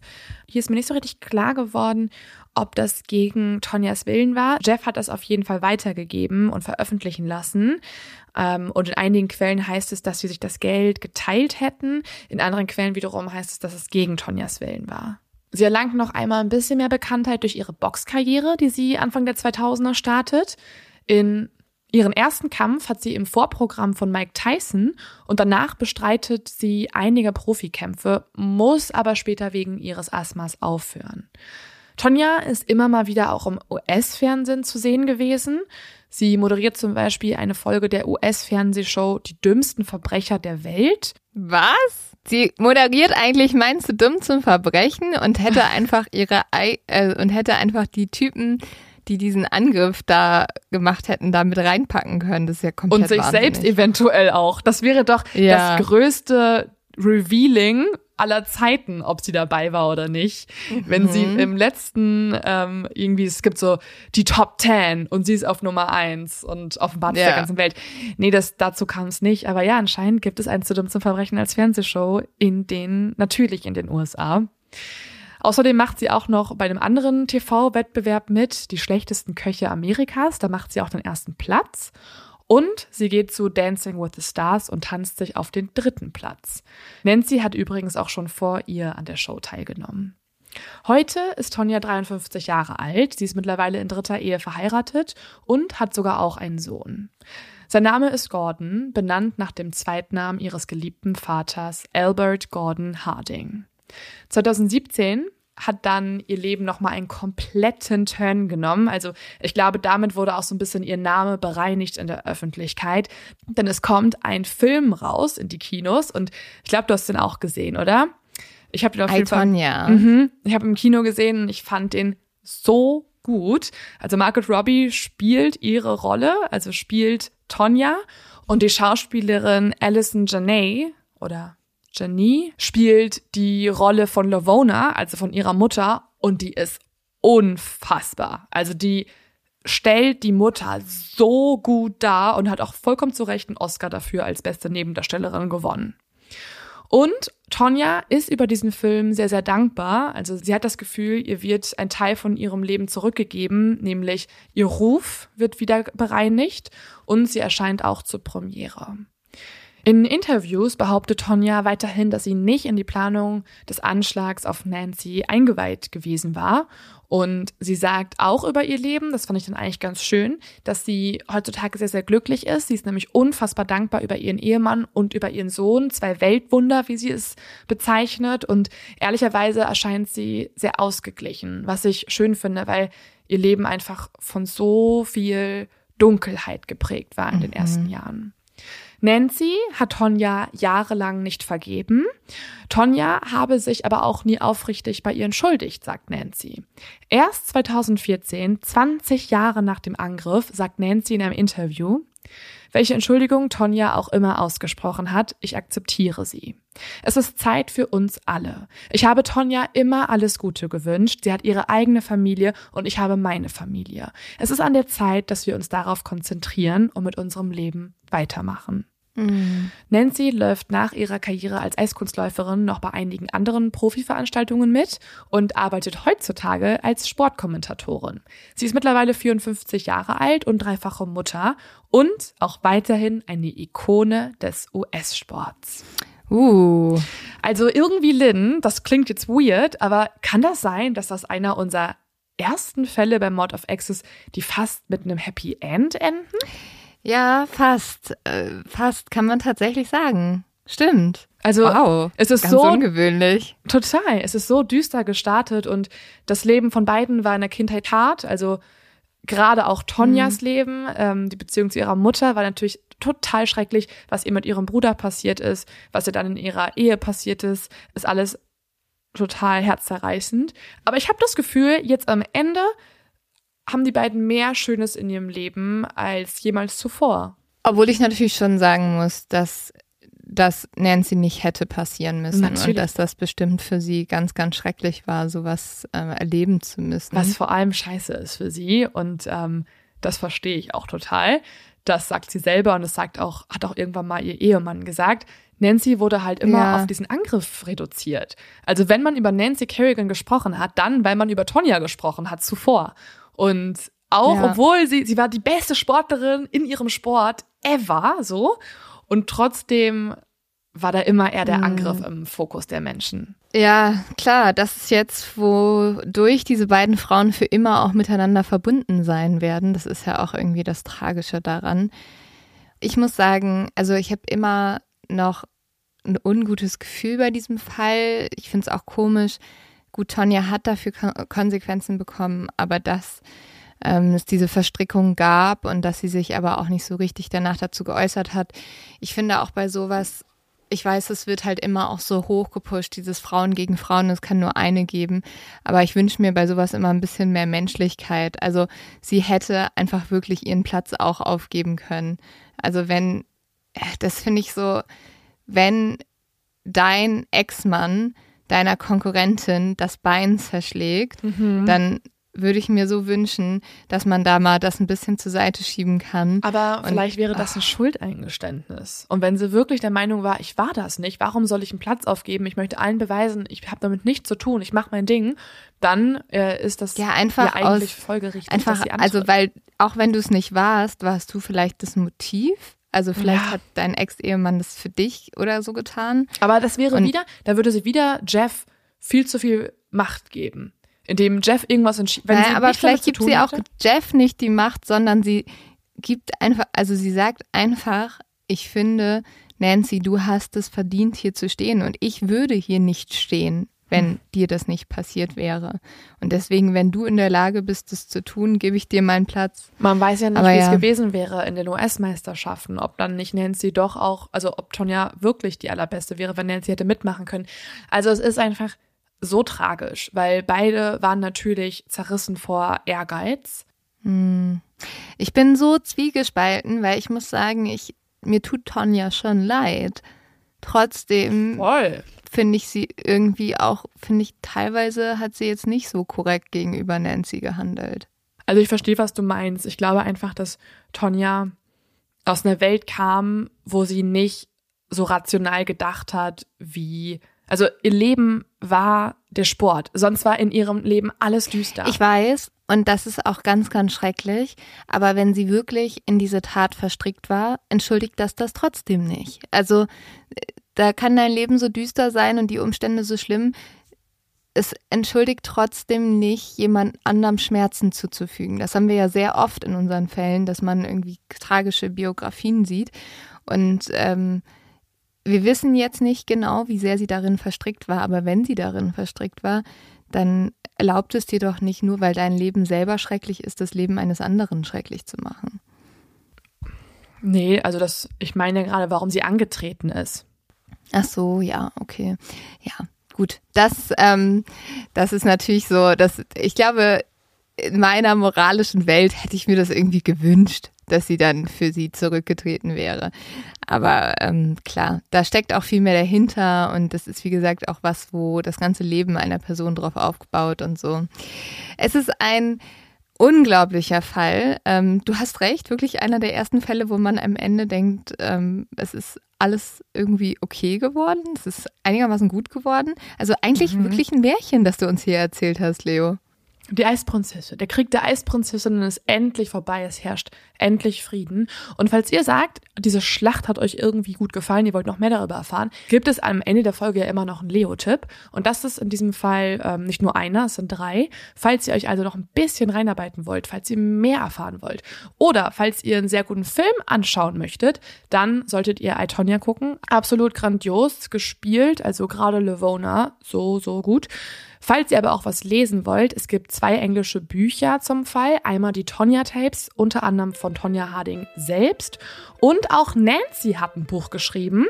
Nancy Kerrigan in My Own Words, also in meinen eigenen Worten, hat auch nochmal ihre Karriere und den Anschlag thematisiert. Und falls ihr noch mehr erfahren wollt, also falls eure Liebe fürs Eiskunstlaufen hiermit entfacht ist und ihr euch richtig intensiv damit auseinandersetzen wollt, es gibt eine amerikanische Journalistin, Sarah Marshall heißt sie, die hat sich auch sehr ausführlich mit Tonja und aber auch mit dem Sport beschäftigt und sehr, sehr viele gute Artikel darüber geschrieben und auch zwei sehr gute Podcast-Folgen in ihrem Podcast Stuff You Didn't Know About aufgenommen. So, Leo, und jetzt zum Ende noch die allentscheidende Frage. Nach dieser Recherche, würdest du, wenn jetzt morgen Sat 1 anruft und sagt Dancing on Ice, wir hätten dich gerne dabei, würdest du zusagen? Ich würde halt einen Pinguin brauchen für die Performance. Es wäre so geil, wenn alle so ganz normal und dann kommt Leo auf so einem Pinguin an. Das Bein geht hinten so hoch. Also ich würde in der ersten Reihe stehen. Ich brauche keinen Tanzpartner, aber ich brauche einen Pinguin. Auf dem ja. ich, auf dem, mit dem ich da gleiten kann. Ich war dieses Jahr, warst du dieses Jahr eigentlich schon Schlittschuhlaufen? Bist du jedes Jahr mal? Ich finde, das gehört immer zu Weihnachten dazu bei mir. Oh ja, ich muss, ich muss eigentlich noch. Hast nicht mehr so viel Zeit. Ja, ich wär, wenn ich es mache, versuche ich ein Video aufzunehmen. Aber ich weiß nicht, ob ich das, ob ich, ob das dieses Jahr noch meine Motivation ist. Sehr gut. Wir versuchen es mal zusammen. Vielleicht kriegen wir es noch hin. Ja, wir freuen uns auf alles, was mit euch kommt. Schön, dass ihr wieder dabei seid. Und wir freuen uns, es werden ganz viele tolle Folgen World of X. Danke, dass ihr so toll seid, so tolle Exis. Und wir haben euch ganz so lieb und wir freuen uns auf alles, auf alles mit euch. Leo lacht mich aus, aber es ist mir jetzt egal. 2024 mit euch wird spektakulär, Leute.